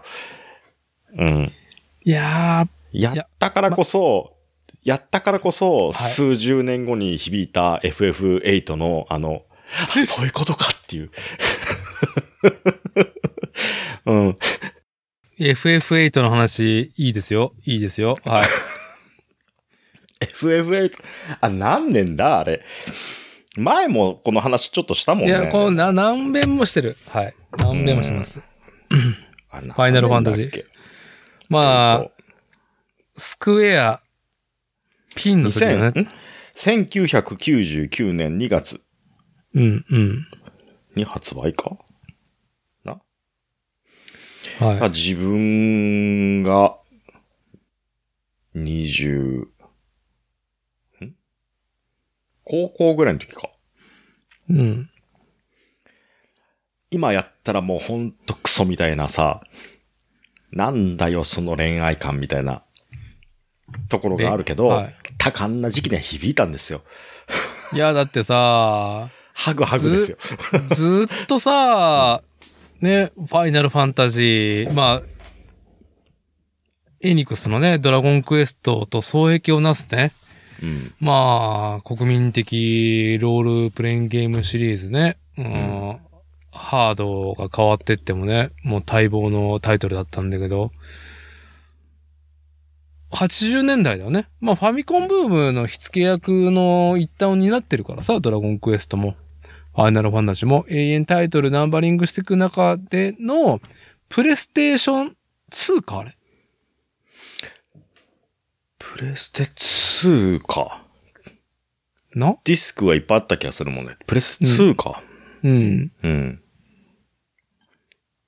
で、それまでは、まあ、ファミコンのドットか、で、二等身的なキャラがちょこちょこね、ドットで動いてるのから、ポリゴンが、セブンから始まって、うん。ポリゴン描写がね、うん。死んだね。死んだ。シーンなの ね。うん。うん。クラウドとセフィロス。でも、あれ、なんだかんだ言って、三等身ぐらいだったじゃん。うん。SD ガンダムぐらい。うん。で、うんあれがさらに美麗な描写になって、なんか、7等身、8等身になったんだよね。8。う。そう。急に来たなっていうね。急に来たね。うん。ハイシコリティになったな、みたいなね。その当時はリアル思考かみたいな感じだったよね。急に。急うに、ん最高だなと思ったもん。うん。急にどうしたっていうね。最高でしたもんね。うんキスティス先生がもう最高でしかないっていう。ほんと無知でぶたれたい。臭い息ぶっかけられて、無知でぶたれたい。 モルボル。はい。あれ、じゃあその当時、なんとなくクリアはして、うん、うん。あ、そういう話か、みたいなところで終わってはいたけど、えーっとね、僕がなんとなく見た、えーっと、YouTube でね、うん。その、哲夫さんっていう配信の人がいて、哲夫、ひらがなで、はい。い、イケボのね。イケボの、ゲーム考察ストーリー解説、哲夫さん。はいがあの、聞き手になんか語りかけてくる感じのね。そう。あれ、声も構成もうまいよね、あの動う画。まい、あのそ人。なんかやってる。 F- 絶対なんかやってるあのな人んかやってるね。なんかやってる絶対 FF8 世界一わかりやすいリノアル説っていう、これ多分ね、リノアル説って YouTube でググると、はい一番上にバチンって出てくるんだけど、はい。これね、配信された、す割とすぐの段階の頃に、僕それ見て、うん。わあ、そういうことだったのかって、 はい、時を経てね。時を経て、これ配信したのは2年前とかなんで、みまあ見たらね、振り返って見てみただら。から20年越しぐらいだよね、大体。そう。あ、そういうことと思って俺びっくりしちゃって、でダーテにすぐリンク送ったんだよね。確かあの時。はい。はい知ってたっつって、鼻息荒く。そしたら、今更かよって言われたっていう ね。はい。はい。まあ、ループものだったりとかさ、はいああいはうい設定のもっていろいろある、こすり倒されてる話だからさ、はい。もうなんか、あもう今更かよっていうところだったんだけど、僕はびっくりしちゃって、はい。はい。そういうことだったのっていう。はい。あの、セーブポイントがいっぱい出るのもそういうことだったのみたいな。はい。ねえ。いやー、時を経て、そうやって感じれたっていうのも、その当時、実況を見てクリアしたつもり、ね、ストーリー見てっていうわけじゃなくて、ちゃんと自分でやったから、実体験ね。実体験としてあったから、そうやってはいね、あの、腑に落ちる話が、時を経て得られたんだなっていうところがあったなっていう、ね。はい。はい。うん。な、なんか、サンキュー達夫氏が、その現象で言えて妙なことを言ってて、うん。あのー若いうちに、この本よくわかんねえなって思いながら、とりあえず読み切れって言われ、多分言われてたのかなうん。自分で気づいたのかなよく覚えてないけど、そのね、よくわかんねえ本だなって思いながら読み切れっていうことの意味がようやく今わかったって40を過ぎてね。おーあ、そういうことだったのかっていうのを、時を経た熟成を経て、うん。得られる理解の気持ちよさみたいなことを話してて、うん。まあ、いろんな多方向でさ、うん。まあ、点と点が結びついて、っていうところがあり、いや、なんか、多分、い、今、マゴッチが、その、ファイナルファンタジー8 90年代後半に発売されたロールプレイングゲーム、うん。なんで分かんなかったんだろうなって、うん。その時ね。うん。ま、まこっちは、えーっと、ん ?1979 年生まれか。 79年。だよね。うん。で、僕よりもちょっと、まあ、4歳5歳ぐらい、ちょっとその学年が違うわけじゃん。はい。ファイナルファンタジー1をリアルタイムでやってないんだよね。うん。ややってない。ね、ファイナルファンタジー1って、僕が、えーっと、ドラゴンクエストが発売された1年後か1年以内に発売されてんだけど、小学生4年かなうん。 ?5 年かななんかちょっとぼんやりしてるけど、ドラクエ1ってあまりにもハーコーすぎてクリアできなかったのね。ほうほ1はね。う。うん。で、2が発売された時には、まあ僕もちょっとね、一切さ、年上がってるからさ、毎年発売されてたのかな、あの時は。年上がってるから、学年が。うん。で、あと、ちょっと、より、あのープレイヤーが、こう、なんだろう、理解しやすい、進みやすい構造にはなってて、うん。構造っていうか操作感も含めてね、バランスが。うん。うん。難しいところはやっぱりね、難所はあってクリアできない人もいっぱいいたと思うけど、うん。まあ、クリアできるわけなんですよ。一人じゃねえし、三人いるし、みたいな、パーティーだし、みたいなね。うん。戦略組み立てるって面白さもあって。で、ドラクエ2をやったら、1も、これはクリアできるかなと思ってやったら、やっぱクリアできたのさ。うん。やっぱロールプレイングっていうもののゲーム性の理解の仕方攻略の仕方ってのが、なんかね、ドラクエ2で僕は理解できたんだけど、うん。で、その時に俺ファイナルファンタジー履修してなくて、うん。中古で俺ファイナルファンタジー1買ったのさ。うん。で、やってすぐ衝撃でいろいろ。うん。うーん、なんだろう、ちょっとね、世界観が、まあ僕が、うーんと、その、前も以前話したさ、えーっと、フロムソフトウェアの、えー、宮崎さん代表の、がゲームブックにハマってた同世代でね。うん。うん。で、テーブルトークロールペイングにハマったっていう、その、まあ、西洋のさ、そういう武器の世界観。ドラクエだったら、なんかその銅の剣とかさ、うん。革の盾とかだったじゃん。うん。それがファイナルファンタジーだとさ、バックラーとかさ、うんミスリルヘルムとかさ、うん。うん。そういうなんかそういう、なんかさ、かじってるとゾクゾクくるようなもうん。のがいっぱいあって、あの、魔法もね、うん。なんかその造語ではなくてね。で、で、しかもなんか、渡米でバーンと、なんかプレイをさせて、ガーランドっていう最初のお姫様を救うっていう定番のなんだろう、最初のミッションをクリアして、うんさあ冒険に出ようって言って、最初の橋を渡ったら、バーンと透明でビジュアルとファイナルファンタジーのタイトルソングを、タイトル BGM 流すって演出うん。衝撃を受けて、その当時ああ。ドラクエを経てね。まあ、うフんァイナルファンタジーの、なんだろうね、方向性の一個だよね。そういうグラフィックとか演出とかさ、うん。で見せてくっていうのが、ワンからあったの、ファミコンの。うん。で、ギョエーって、なってて、で、まあ、復活の呪文じゃなくてさ、まあ、電池切れたらセーブできないんだけど、なんか、セーブ、なんだろう、1セーブは、内部電源で保持できるようになってるから、うん。復活の呪文を書かなくていいし、うん。で、なんか、そのゲーム性とか、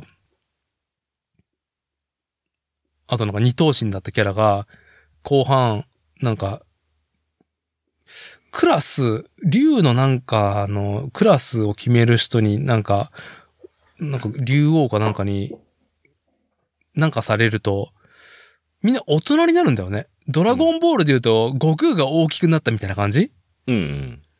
の演出があって、で、そうなると、文句は、ヌンチャクとか、うん。鍵爪よりも素手の方が強くなったりとか、うん。見見た目が急にかっこよくなるんだよね。うん。ビジュアル的にもその、ジョブのそれぞれの特性が強化される以外にもね。うん。うん。で、最後、こう、ラスボスのとこ行くじゃん。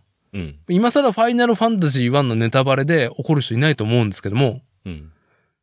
ラスボス、一番最初のタイトル始まる前の、うん。お姫様を、あのー誘拐したかつての部下ガーラントがうん。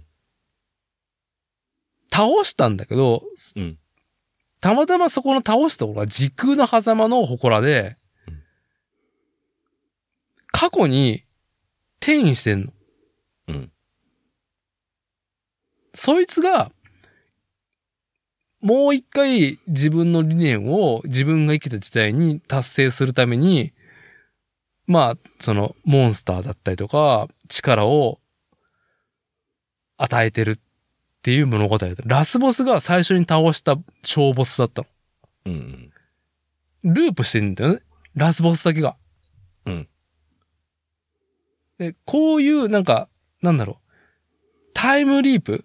自分はタイムリープしてないんだけど、うん。自分が生きていた世界っていうのは、実は、時を経た何かが関与していたりとか、うん。そもそも自分自身が時を経た何かだったかもしれないっていう物語性は、ファイナルファンタジーにずっとあったから、うん。うん。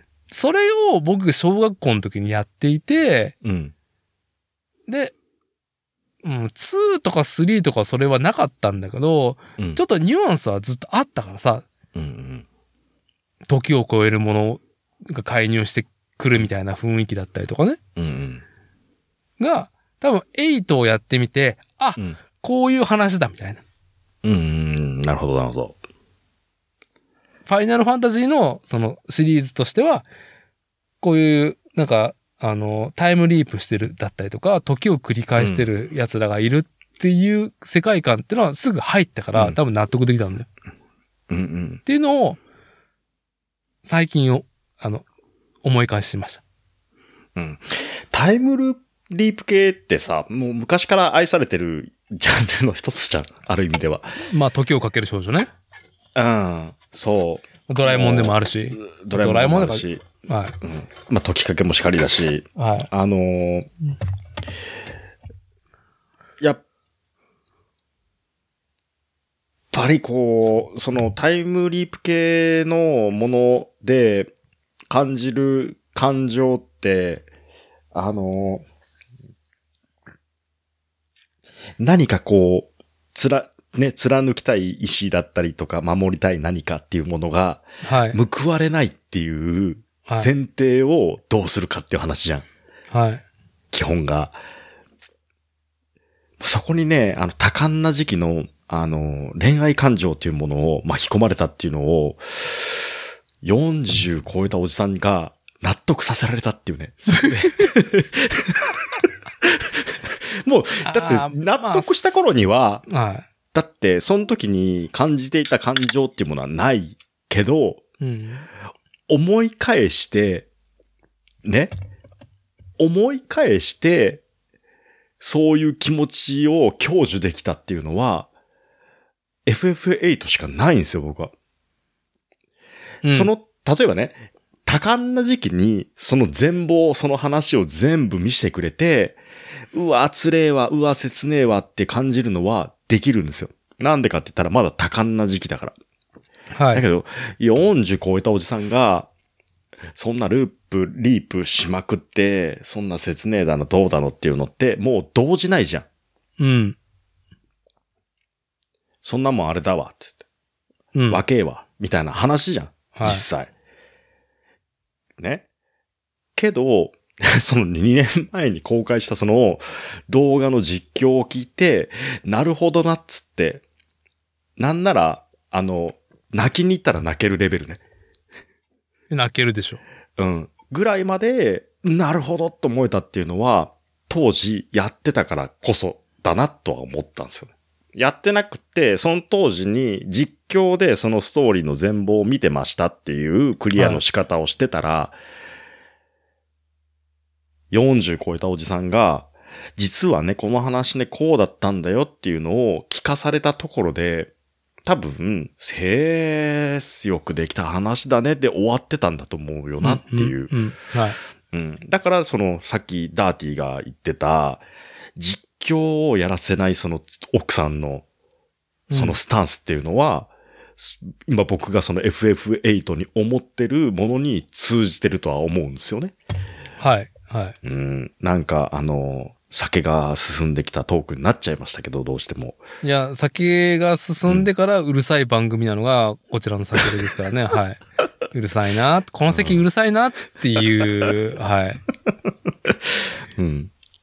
そう。なんかもう、あの、それぐらいの、ね、衝撃。だから僕がね、FF8 がーって話しても、僕にしか響かないと思う、それは。ああ、そうなんです。それがとても大事なことだからね。そう。だから他に、ね、そういう似たような体験が別の、全く別のところで似たような体験あるなって思う人は、まあ僕で言う FF8 になるのかなっていう。うん。はいその当時、ね、ちゃんとやってたちゃんとやってかたらこそっていうね。で、しかも絶対考え続けてたはずだから。そう、もやっとしてたっていうかね、腑に落ちてなかったっていうのがね、あそっうたん。だろうね。コロッとは忘れてないはずだから。うん。たまーになんかぼやっと。うん。でも FF8 に関しては、たまに思い出すって言っても、まあ、ハグハグとか、 そういうの出てこんかったけどね、実際。まあ、あと、僕の性癖で、うん。あのーキスティス先生ね。いや、いや、もっと言うと俺魔女だから。あ、アデルさんんアデルさんアデルさんが最初の敵対、敵とみなされた魔女だったっけえーっと、ん魔女先生。魔女先生がいて、で、うんアデルに移って、アルティミシアにっていうやつだよね。アルティミシアは始祖の魔女だったんでしょはい。はい、魔女先生。魔女先生。うん。じゃあ、いや僕はやっぱロードスト戦記前後からやっぱりね、あの灰色の魔女カーラっていうのから始まり、やっぱ魔女っていう性癖を埋め込め、植え付けられた世代なんで、やっぱ魔女祭りじゃん。うん。もう逐一一挙手一動を見てたからね。わけがあるこの魔女たちにはっていう。ああ。まあなるルほッどクが最高っていうところもあるんだけど。うんうん。あの、ね、ヴィラン、まあ、ヒヒールを演じる人のね、バックボーンを知るのは大事ですからね。はいはいはうんい。だからね、うんね、過去、ね、最悪の魔女とされる、ね、それを追った魔女の、うん。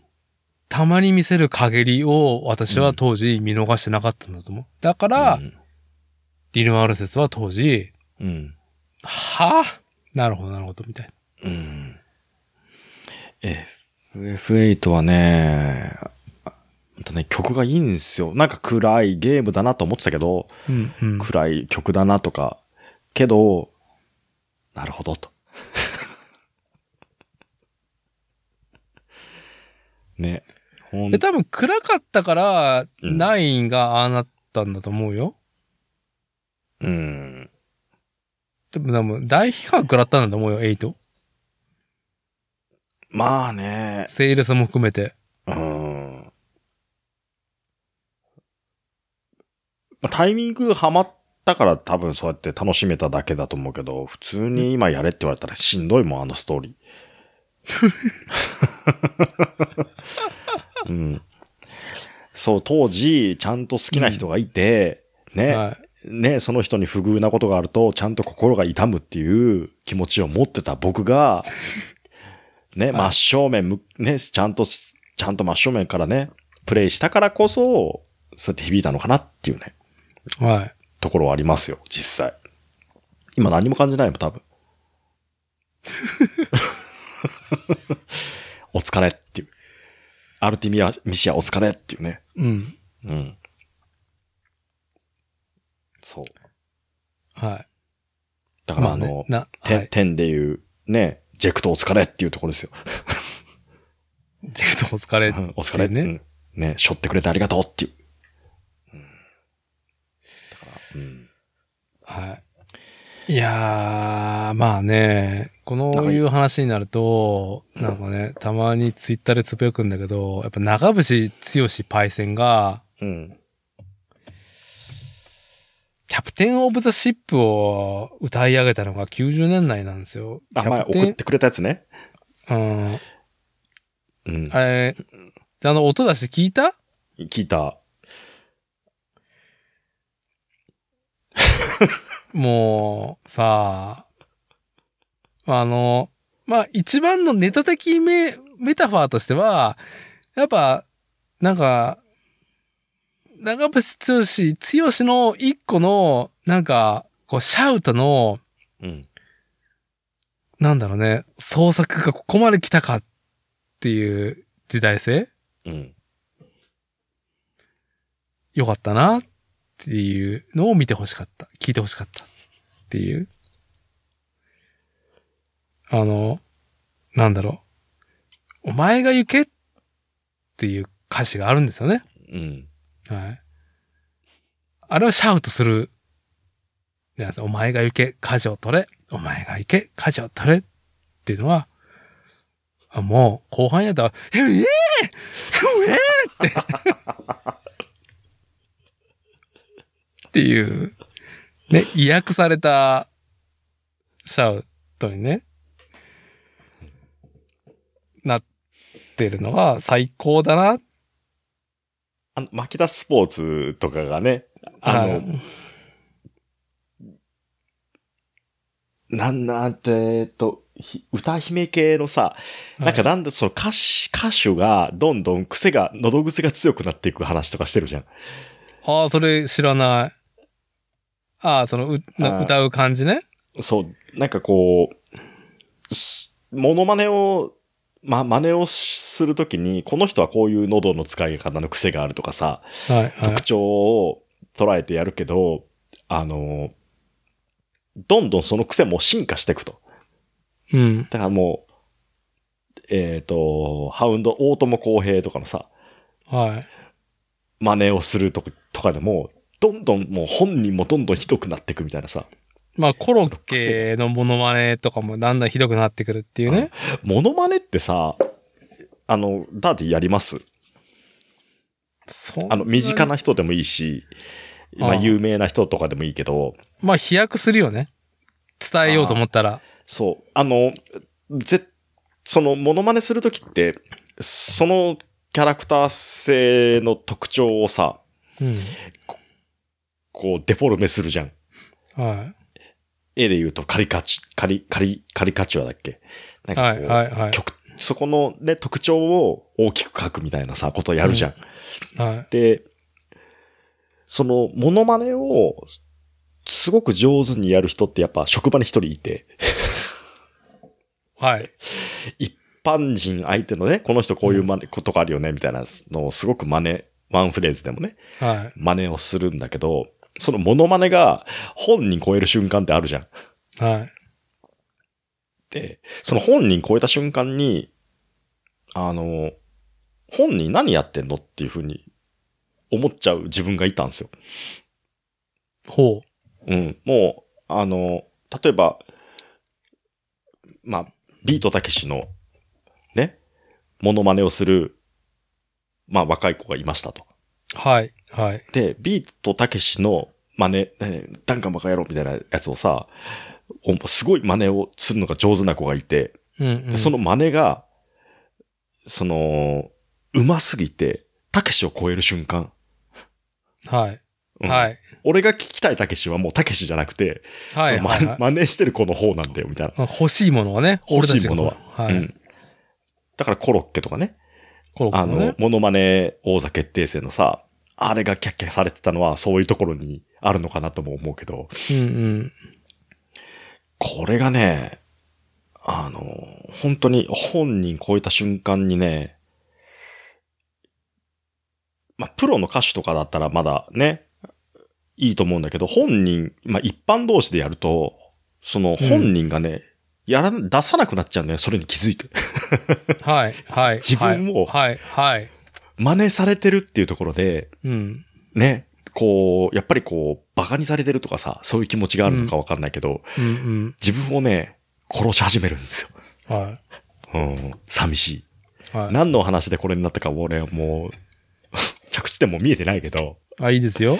ええそう。だから、そのし時が訪れた時に、その真似したやつに言うのが、もうお前が、もう、引き継いでやっていけっつって、 って言ったことがあって実際。そのああ。真似ししすぎて、真似しすぎて、本、本物の方が、もうその癖を修正しちゃって、うん。馬鹿にされてると思ったのかね。はい。はい。やらなくなった時に、お前がそれを引き継いでやっていけっつって。はい。お前が舵を取れ。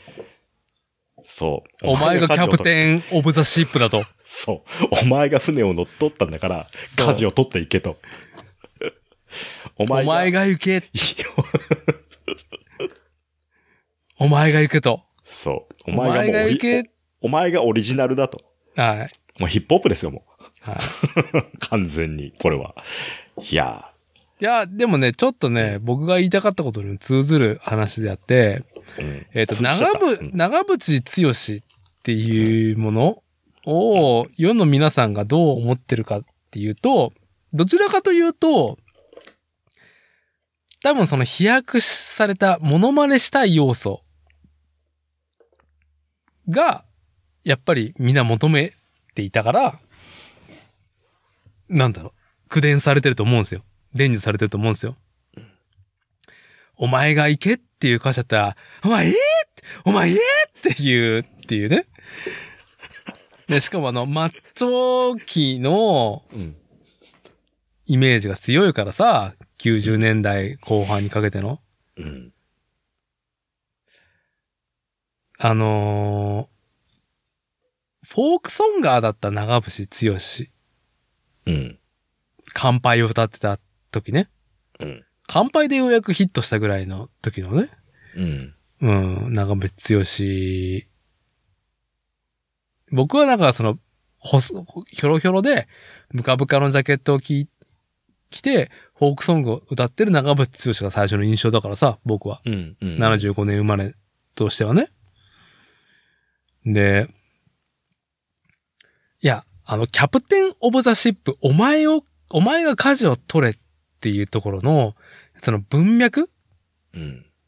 の拾い方で言うと、長渕剛が、まあ、ああいう遍歴を得ていく。その、流れとしての、やっぱ起点になるのは最初の奥さん。しほみ悦子さん。うん。ご存知ご存知、しほみえつこさん。あの、はい離婚したきっかけ知ってるまあ、うん。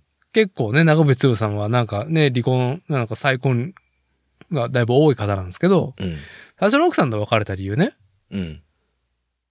あの、塩見悦子さんは、あの、ジャパンアクションクラブっていう、うん。まあ、今となったら、もう、俺たちの真田広之になってる、うんやっぱ、ね、後ろでドッカーンって爆発しながら自分がジャンプするみたいな、うん。ね、特撮うん。ジャック。ジャックに身に、身を投じてから、それをやりながら女優やってた方なんですよね、塩見悦子さ。うんん。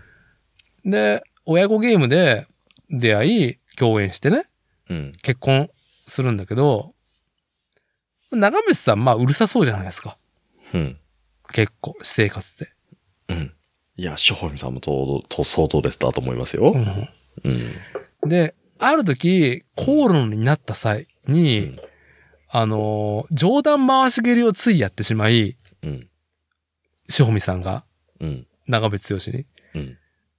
ノックアウトしてしまったんだって。うん。うん。危ない。まあ、ね、察するところの長渕剛ししね、うん。やっぱアイデンティティがクライシスしたわけじゃないですか。うん。うん。うん。 30代前半ですよ、二人とも。うん俺はあの、マッチョ期への移行のきっかけはこれだと思うんですよ。うん。まあ、あるでしょうね。うう。ん。で、それを得て、やっぱキャプテンオブザシップで、お前が舵を取れ、お前が行けっていうことうん。は、これは、シンガーソングライターが口先だけで言ってるんではなくて、やっぱ強しも膝をついて、膝をつき、うん。でもそれでもと。やるしかないと。うん。舵を取った己のストーリーをかぶせて、お前らも行けよと。90年代に、ちょっとマッチョになりかけながらシャウトしてるっていうのを知っておくと、味わい深いなっていうところと、 まあ、ね。つよしが90年代にお前が舵を取れ、お前が行けって言って、まあ、大多数は舵を取ってなかったんではなかろうかっていうね、うん。うん。ことがね、やっぱり積み重なってるとは思うんで、うん。このそれが、元になって、あの、強ししっかりしなさいが、あの、生まれたっていう話ご存知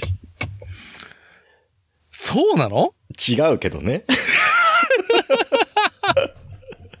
ち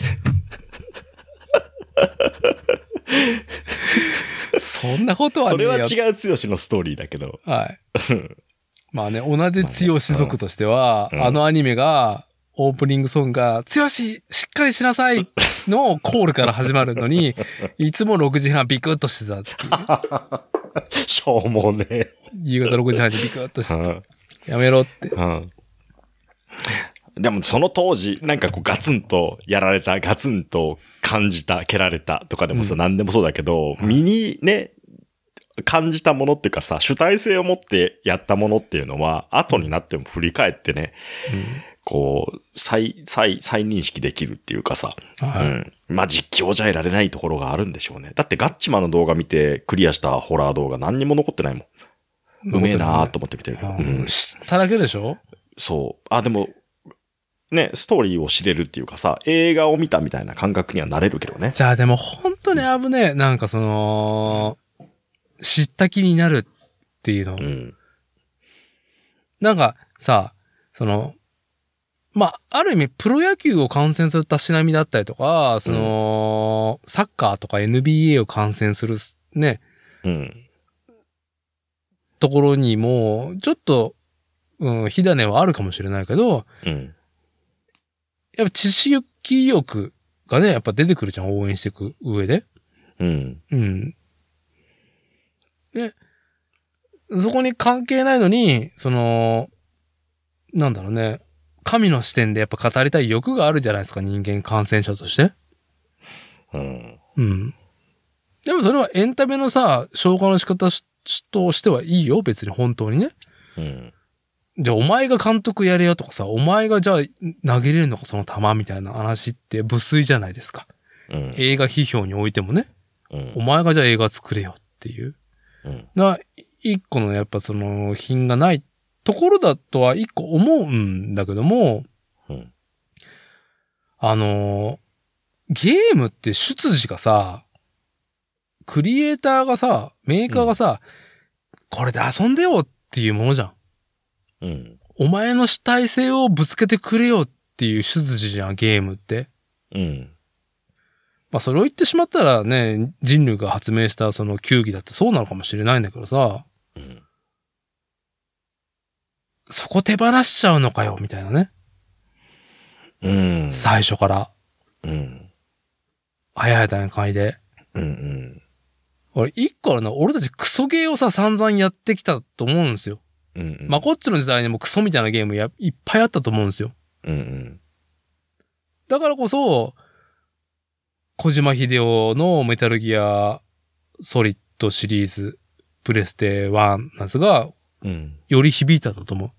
うん。クソみたいなゲームがある中で、マジかこのゲームっていう。うん。デラ真剣じゃんみたいな。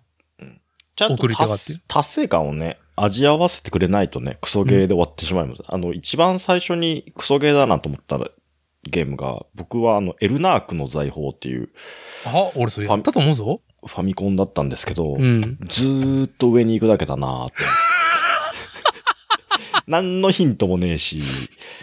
ね、今でこそさ、攻略ウィキとかさ、見れば、とかね。あの、ヒントもすぐ得られるけど、何にもない攻略本とかそういうのも得ずに、何にもない中でやっていくのはー、まあ、ドルアーガーの塔があったからな。ドラゴンとまださ、まださ、やることわかるじゃん。いや、わかんないわかんない、あれ。本当いや、わわかんないよ。いやーあ、あれの、あれが許容された時代性で、あの、エルラークが生まれたんだと思うよ。クソでした、本当に。もう本当にないお小遣いでさ、買ったのにさ、高いよ、当時、ファミコンのカセットなんて。あんなしょんぼりはないよ。 うん、だからちゃんとね、はい達成感まであ味合わせて欲しかったっていうのは、はい不親切すぎたのかな。うん。そう。あのー酔っ払うおじさんがね、こう、難しい話をしたがる卓になってしまってますけど、この、それなりにまとめて締めようっていう流れの中で、うん。なんか、まあ、バランス感の話だとは、まず大前提であるとは思うんですけど、まあ、こ親としての目線だね、これは。うん一個ね。と、まあ、自分が得てきた感覚だと思うんですけど、まあ、主体性を持って、まあ、DIY だよね。do it yourself でやった方が楽しいこといっぱいあるよねっていう感覚が、まあ、僕らはあると思うんですよ。僕もまこちさんも。うん。どちらかっつうとね。で、その、やっぱその、自分の子供が慎重であるとかさ、うん。のはやっぱりその性格であって、無理強いはできないけれども、多くのことを自発的にやってほしいなっていう、うん。ううん。ん、ことに対しての向き合い方うん。だよね。そうね。まあ、自主、自主、自 自主体性があった方がね、面白いよ、絶対。う。ん。それは、言えてる。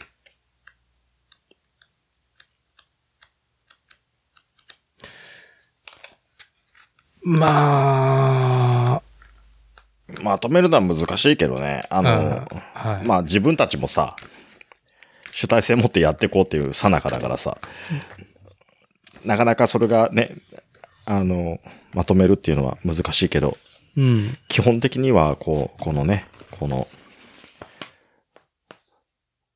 こういう笑顔でね。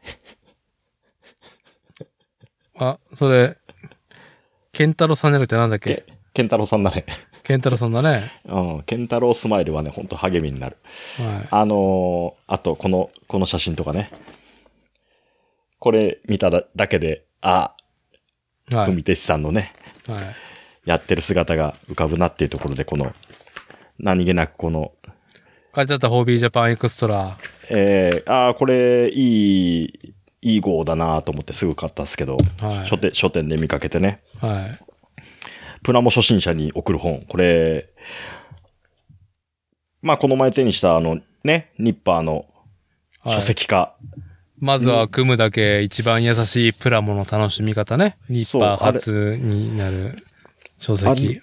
あれに通ずるものがね、ちゃん、ちゃんと、こう、描け、ね、手に取れたなってところで、まあ、上の子がやっぱりこれを奪っていき、またずっと、こねくり回すようにね、うんうんうんうん 見てたの回収してきたけど、まあ、いいバランスになってるよね。その、言ってしまえば、ニッパー自体は超インディーズなところであって、フィジカルで出せるっていうこと、書籍を出せるっていうのは、うん、まあ、編集長並び副編集長のさすがの手腕だなっていう、これがウェブしかやって、なんかポットでやったって言ったら、書籍化って言ったらなかなかね、そう。あのー少人数はならないけど、対してそのホビージャパンエクストラのね、その今、まこっちが手にしてる書籍の方が、まあ近しいタイミングでね、同じ4月に発売されて、うん。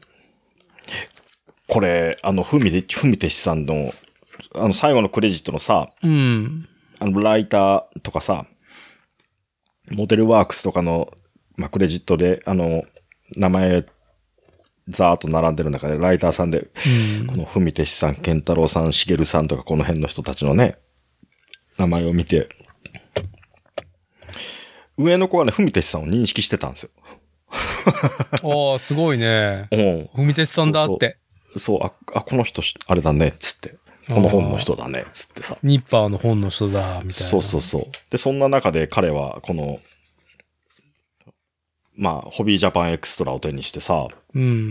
な、なんかこう、しげしげ見てんなと思って、で、どうって聞いたらさ、ケルバーダインやりたいとか言ってさ、ケルバーダインって何なんだっけケルバーダイン、この、この号で特集してるさ、まあ、その100あ均とかで、あはい。ね、あのー素材を集めてきてオリジナルモデルを作ってみようみたいな特集がね、うん、うん。まあ、結構な、8ページ、8ページにわたってね、あったね。世界系、世界観から、その、制作過程から書かれてるんだけどさ、うん。洗濯バサミ、洗濯バサミとか、なんか言ってんなと思ったらさ、ああ、これかと思ってさ、うん、うん。ね。まあ、物もかっこいいからね、パッと見、物合いで。うん。うん。マットなブラックな感じに仕上がってるやつで、お、武器が本当にカッターじゃねえかとか言いながらさ。うん。だけどまあ、そうやって主体性持ってやれるっていう、楽しみたいっていうところはね、はい。いいなと思ってさ。今日サイクリングして、ね、街のモータースとかに置いてあるススーパーカブ見つけちゃ、あの、富士見のね、あの、め富士見っていうメーカーのカブを、スーパーカブを組んだばっかりだからさ、はい。はい。カブについてうんちくがうるせえ子供になってきた なと思いながら、えーそうそう。まあ、ね、主体性を持ってやるっていうのは、いいねっていう。う。うんん。まあ、外に遊びに行くんだったら現場っていうのも大事だねっていうところもあるだろうし。はうい。んはい。まあ良いねかな、とその、自分のアーカイブを作るっていうことはね、あの、すげえ、うん。それも主体性だからね。知識のね、知識層を重ね、作っていくジャンル分けと層の複さを作っていく、う構築するっていうのは。ねそう。いや、食べる、食べるもの、で、見るもの、聞くもの、すべてね、主体性があるという。どうでしたかチャーシューは。あーじゃあ難しいことを抜きにして、うん。ズバンの話で、ね、終わらしときますか。いや、でも結局これ主体性の話だと僕は想像するんですよ。うん。まごっちのね、運送業の同僚は、まあなんか、それなりにね、こう個人でやったりとか、他業種やってて、まあなんかあれだなっつって畳んだりとか、うんまあそこを辞めて運送業の世界に入ってきてる流れがね、まあ、おじさんたちにはあ少なくないって話をしね、毎度してるじゃん。うんうん。まあ、その中の一人がラーメン屋やってたんだよね。うんうん。そうそう。で、ちょいちょいね、なんかチャーシューをつって大量に仕込んでさ、うん。あれだ、お酢分けしてくれてんのまあ、おまあ、材料費は払うけどね。うん、う。うんん。だけどまあ、作るからついでにみ欲しい人いたら一緒に炊くけど、いるみたいな感じでさ。はい。あはいあ、作って作って、つって。普通にその辺で売ってるチャーシューとかだとさ、まあちょっと甘めの味付けだったりとかさ、うん。ね、するものが多い中、もう、俺は、これを浮かべてラーメンが食べたいっていうのを、はい。は具い。現化した チャーシューを作ってくるから、その彼はね。その、うまいんですよ、普通に。あのーもう、ラーメン屋としてはもう一線は降りてんだけど、そのうん自分の探求は商売でならなかったからとはいえ、やめてねえっていう話ね。そう。俺はこれを浮かべて食うのがうまいと思ってるっていううん味付けのチャーシューを作ってくれるから、は普通に甘めの味付けとかじゃなくて、ラーメンに浮かべて完成するチャーシューを作ってくるんだよね、やい。ついは。や、だからどんなラーメンにも、うんまあ、どちらかというと濃い方がいいよね。どちらかというと。そうそうそう、えん、うん、そうね。ただ普通に袋麺で食べるにしても、まあこれ浮かべたらパンチ効くよ、みたいなのを、はまああの、まあ、ダーティーにもせっかくだからと思ってさ、い。うん。やったんだけど、まあ、ズバーンとの相性が本当にびっくりするぐらい良いっていうね。ちょ、ちょっとあのね、レポートさせてもらうと、まあそんなね、元ラーメン屋の人が探求してるチャーシューをね、まあこっちの同僚の方のやつをお裾分けしてもらってさ、ううん、前も多分ズバン載せてんだけど、で、4月、3月だったっけな今年の。うんまるちゃんズバーンの新味として、横浜家系醤油豚骨が発売されて、まあ僕らが大好きなポッドキャスト、東京ポッド共和国で、で、今スポンサーと、スポンサーだった時期があるのか。まあプッシュしてるわけじゃないですか。うんうん。ねまあズバーンシリーズが、でもまあ全部うまいわけじゃうん。美味しいね、あれ。ん。ねうん。楽しみにしてて。で、新味、やっとワンパック変えて、っていうタイミングでお裾分けもらったからさ、うんうんまあ今日、朝から妻子が夕方まで帰ってこないっていう都合だったから、もうん。うずっと引きこもって、あなたが、あの、ピクロスやってるように、もうずっとプラモやってたんですよ。うんうん。家から出ずうんうにん。。はい、はい。でも、いや、昼飯、ちょっと重たいかなと思ったけど、いや、今のタイミングでもんう、一人でゆっくり、こうのん。ズバンの新味とチャーシューを楽しめるタイミングだっていうのはさ、うん。まあ、ズバンの指定のお湯作るの 500ml に対して 400ml にあえてしてね、うんうん。濃いめのスープを作り、うん。で、その上にチャーシューね。うんあのーラップに包まれた、まあ、一食分を、あえて二食分、うん。ふんだんにあ、6枚いた。 6枚解凍 して、で、ネギたっぷり乗せて、まあ、濃厚なスープとチャーシューのマリアージュが最高だなっつって、うまかったでしょ、あれ。はい、キリンドをね、あの、レモンサワー飲みながらはいはいはい。はあいいいですね。やってて、うん。最後、もうあまりにも濃厚すぎて、あの、白米を解凍したっていうね。 おかずがいるっていうね。うん。ああ、いいですねおかずがいるっていうか、おかずおがかずになってる終わらないっていう、うねんおかずが終わらない。うんうん。い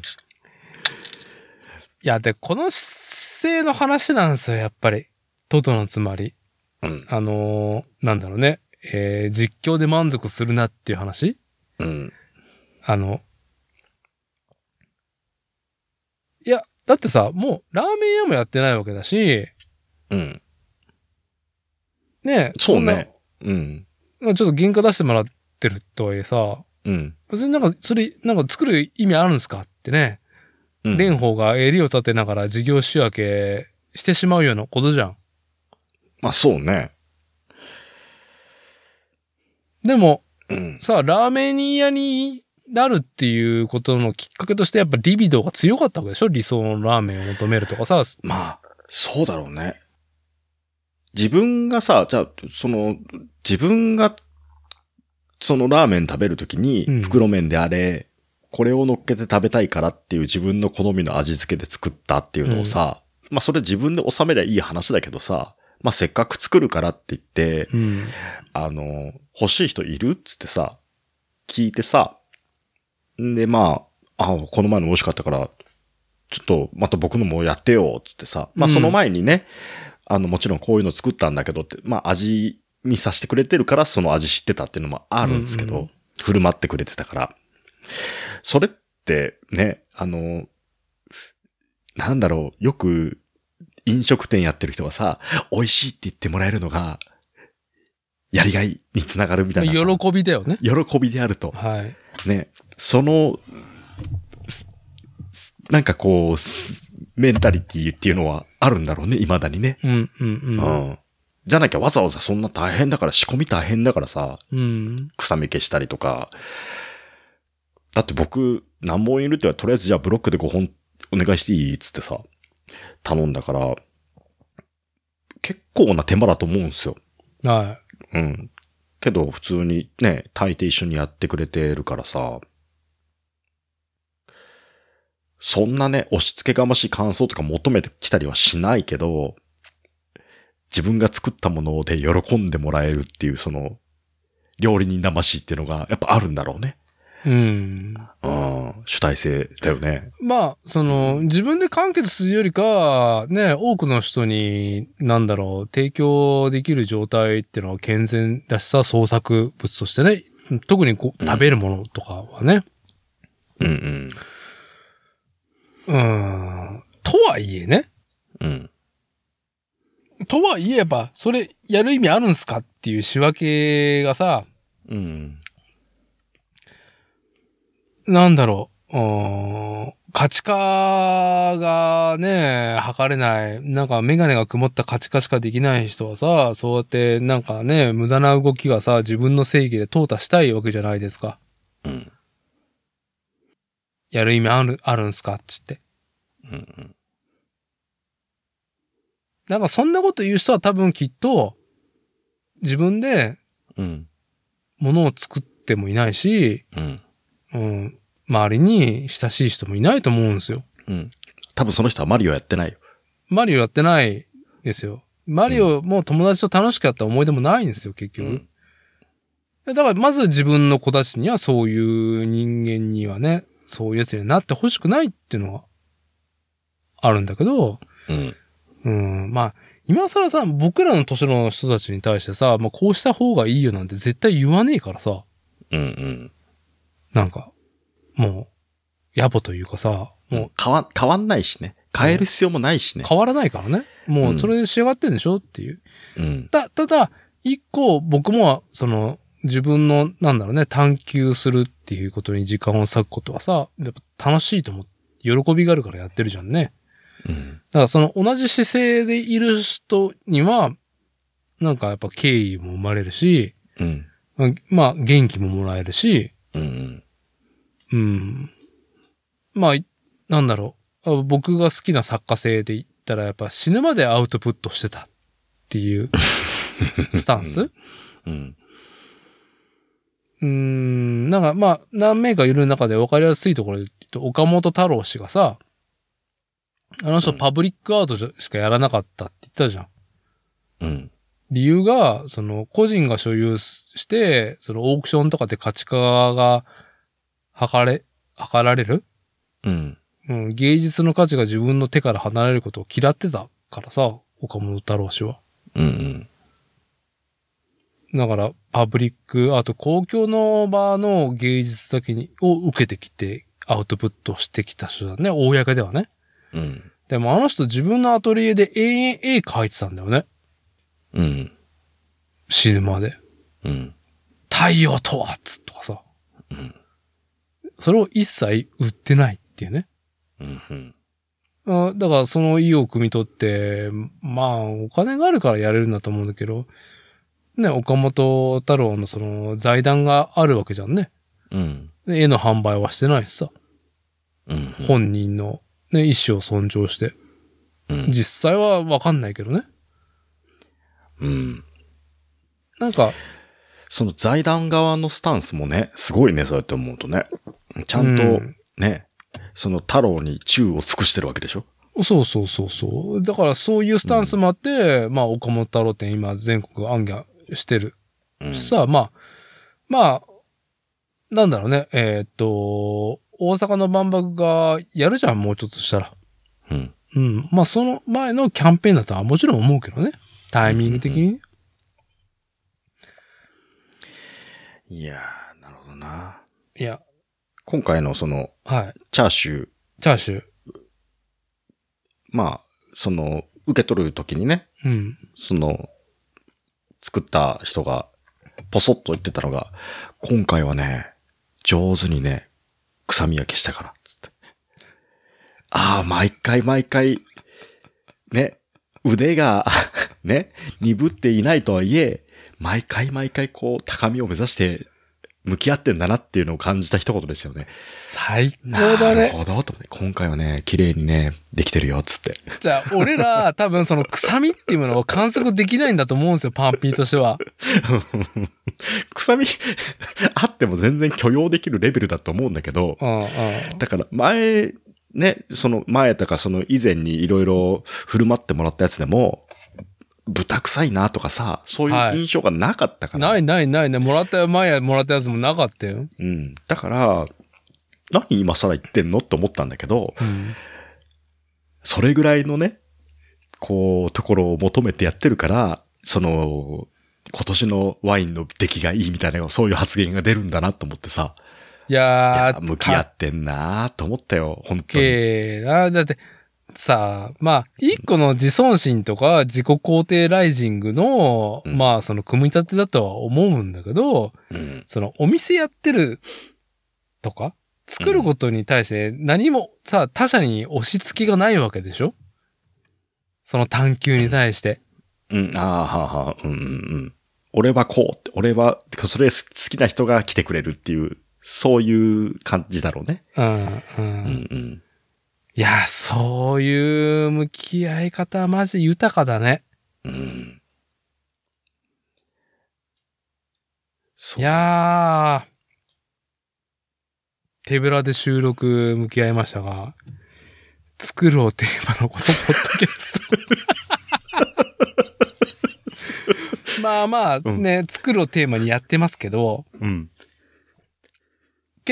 こう、なんか、本質的なこと を、なんかちゃんと喋ってるかもしれないみたいなね。ね俺らの話なんてチャーシューの話ですけどね、みたいな。チャーシューをね、ずっと作ってる人の話ですけどね。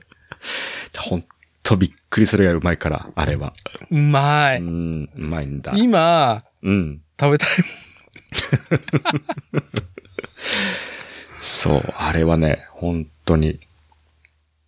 いやー、でも、その、この収録が始まる前にさ、もん。うん。チラッとメールを飛ばしてくれたやつにちょっとびっくりしたんだけど、その、あ、僕が、何そのズバンね、うんはい、家系でやったやつ、新味の。あ、あの、まるちゃんからレスが来たってやつそうそうそうそはい。まあね。僕はね、SNS、ツイッターに上げたらね。まあ。まるちゃんがとて、まるちゃんね、あの、東洋水産株式会社のね、公式からね、とても美味しそうです。ありがとうございます。みたいな、土下座みたいな絵絵文字う。いやが。はい。ー、ね。いや別笑ったわにそ、れ見たとき。公式するためにやってるわけじゃないんですけど、うんみたいなね。うん。ね。いや、でもこちらこそありがとうございますだけどね、本当に。ズバーンの、その、ズバンのね。のびっくりするぐらい合うからね。はい。うん。いや、だから、その、ね、その、ズバーンに対しても、マルちゃんにしても、そのチャーシューを作ってくれた方に対しても、うん。ね、やっぱこのね、自分の感動をね、誠意をね、ね、を伝える上では、真剣にチャーシュー並べて写真撮ったからね。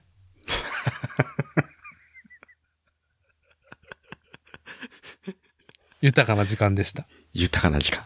はいやー、もう見ただけでね、飯テロだなと思ったけどね。い。はい。いやー、うまそうだなと。気合い入れて、あの、ねチャーシュー並べて、うん。はい。ちゃんと刻んだネギを乗っけてるとこがいいね。ああれは買ったやつです、買ったやつうん。刻みだけです。もはう冷凍のさ、刻みネギとかじゃない。い。はい。はいちゃんと。はいね、え私が食いたいものですから、 あれ。え美しい。いやー今食いたいもん。今、 今食いたい。この深い時間に、ね。ちょっと若干ね、果物も巻くぐらい飲んだ我々にちょっとくださいっていうね。ちょっとよだれが出てるもん、今。ね。いやー、絶対しん、早死にするやつだね。あ あれは早死にするな。ああまあそこに私服があると思いますけどね。えええはい。じゃあまあ、今日ね、え。うん。最後。まあ無理くりに被せますけども、いや今日はね、まこちさん、作るをテーマにいい話ができましたね。いや、美味しい話でした。はい。では、今回は以上となります。ありがとうございました。ありがとうございました。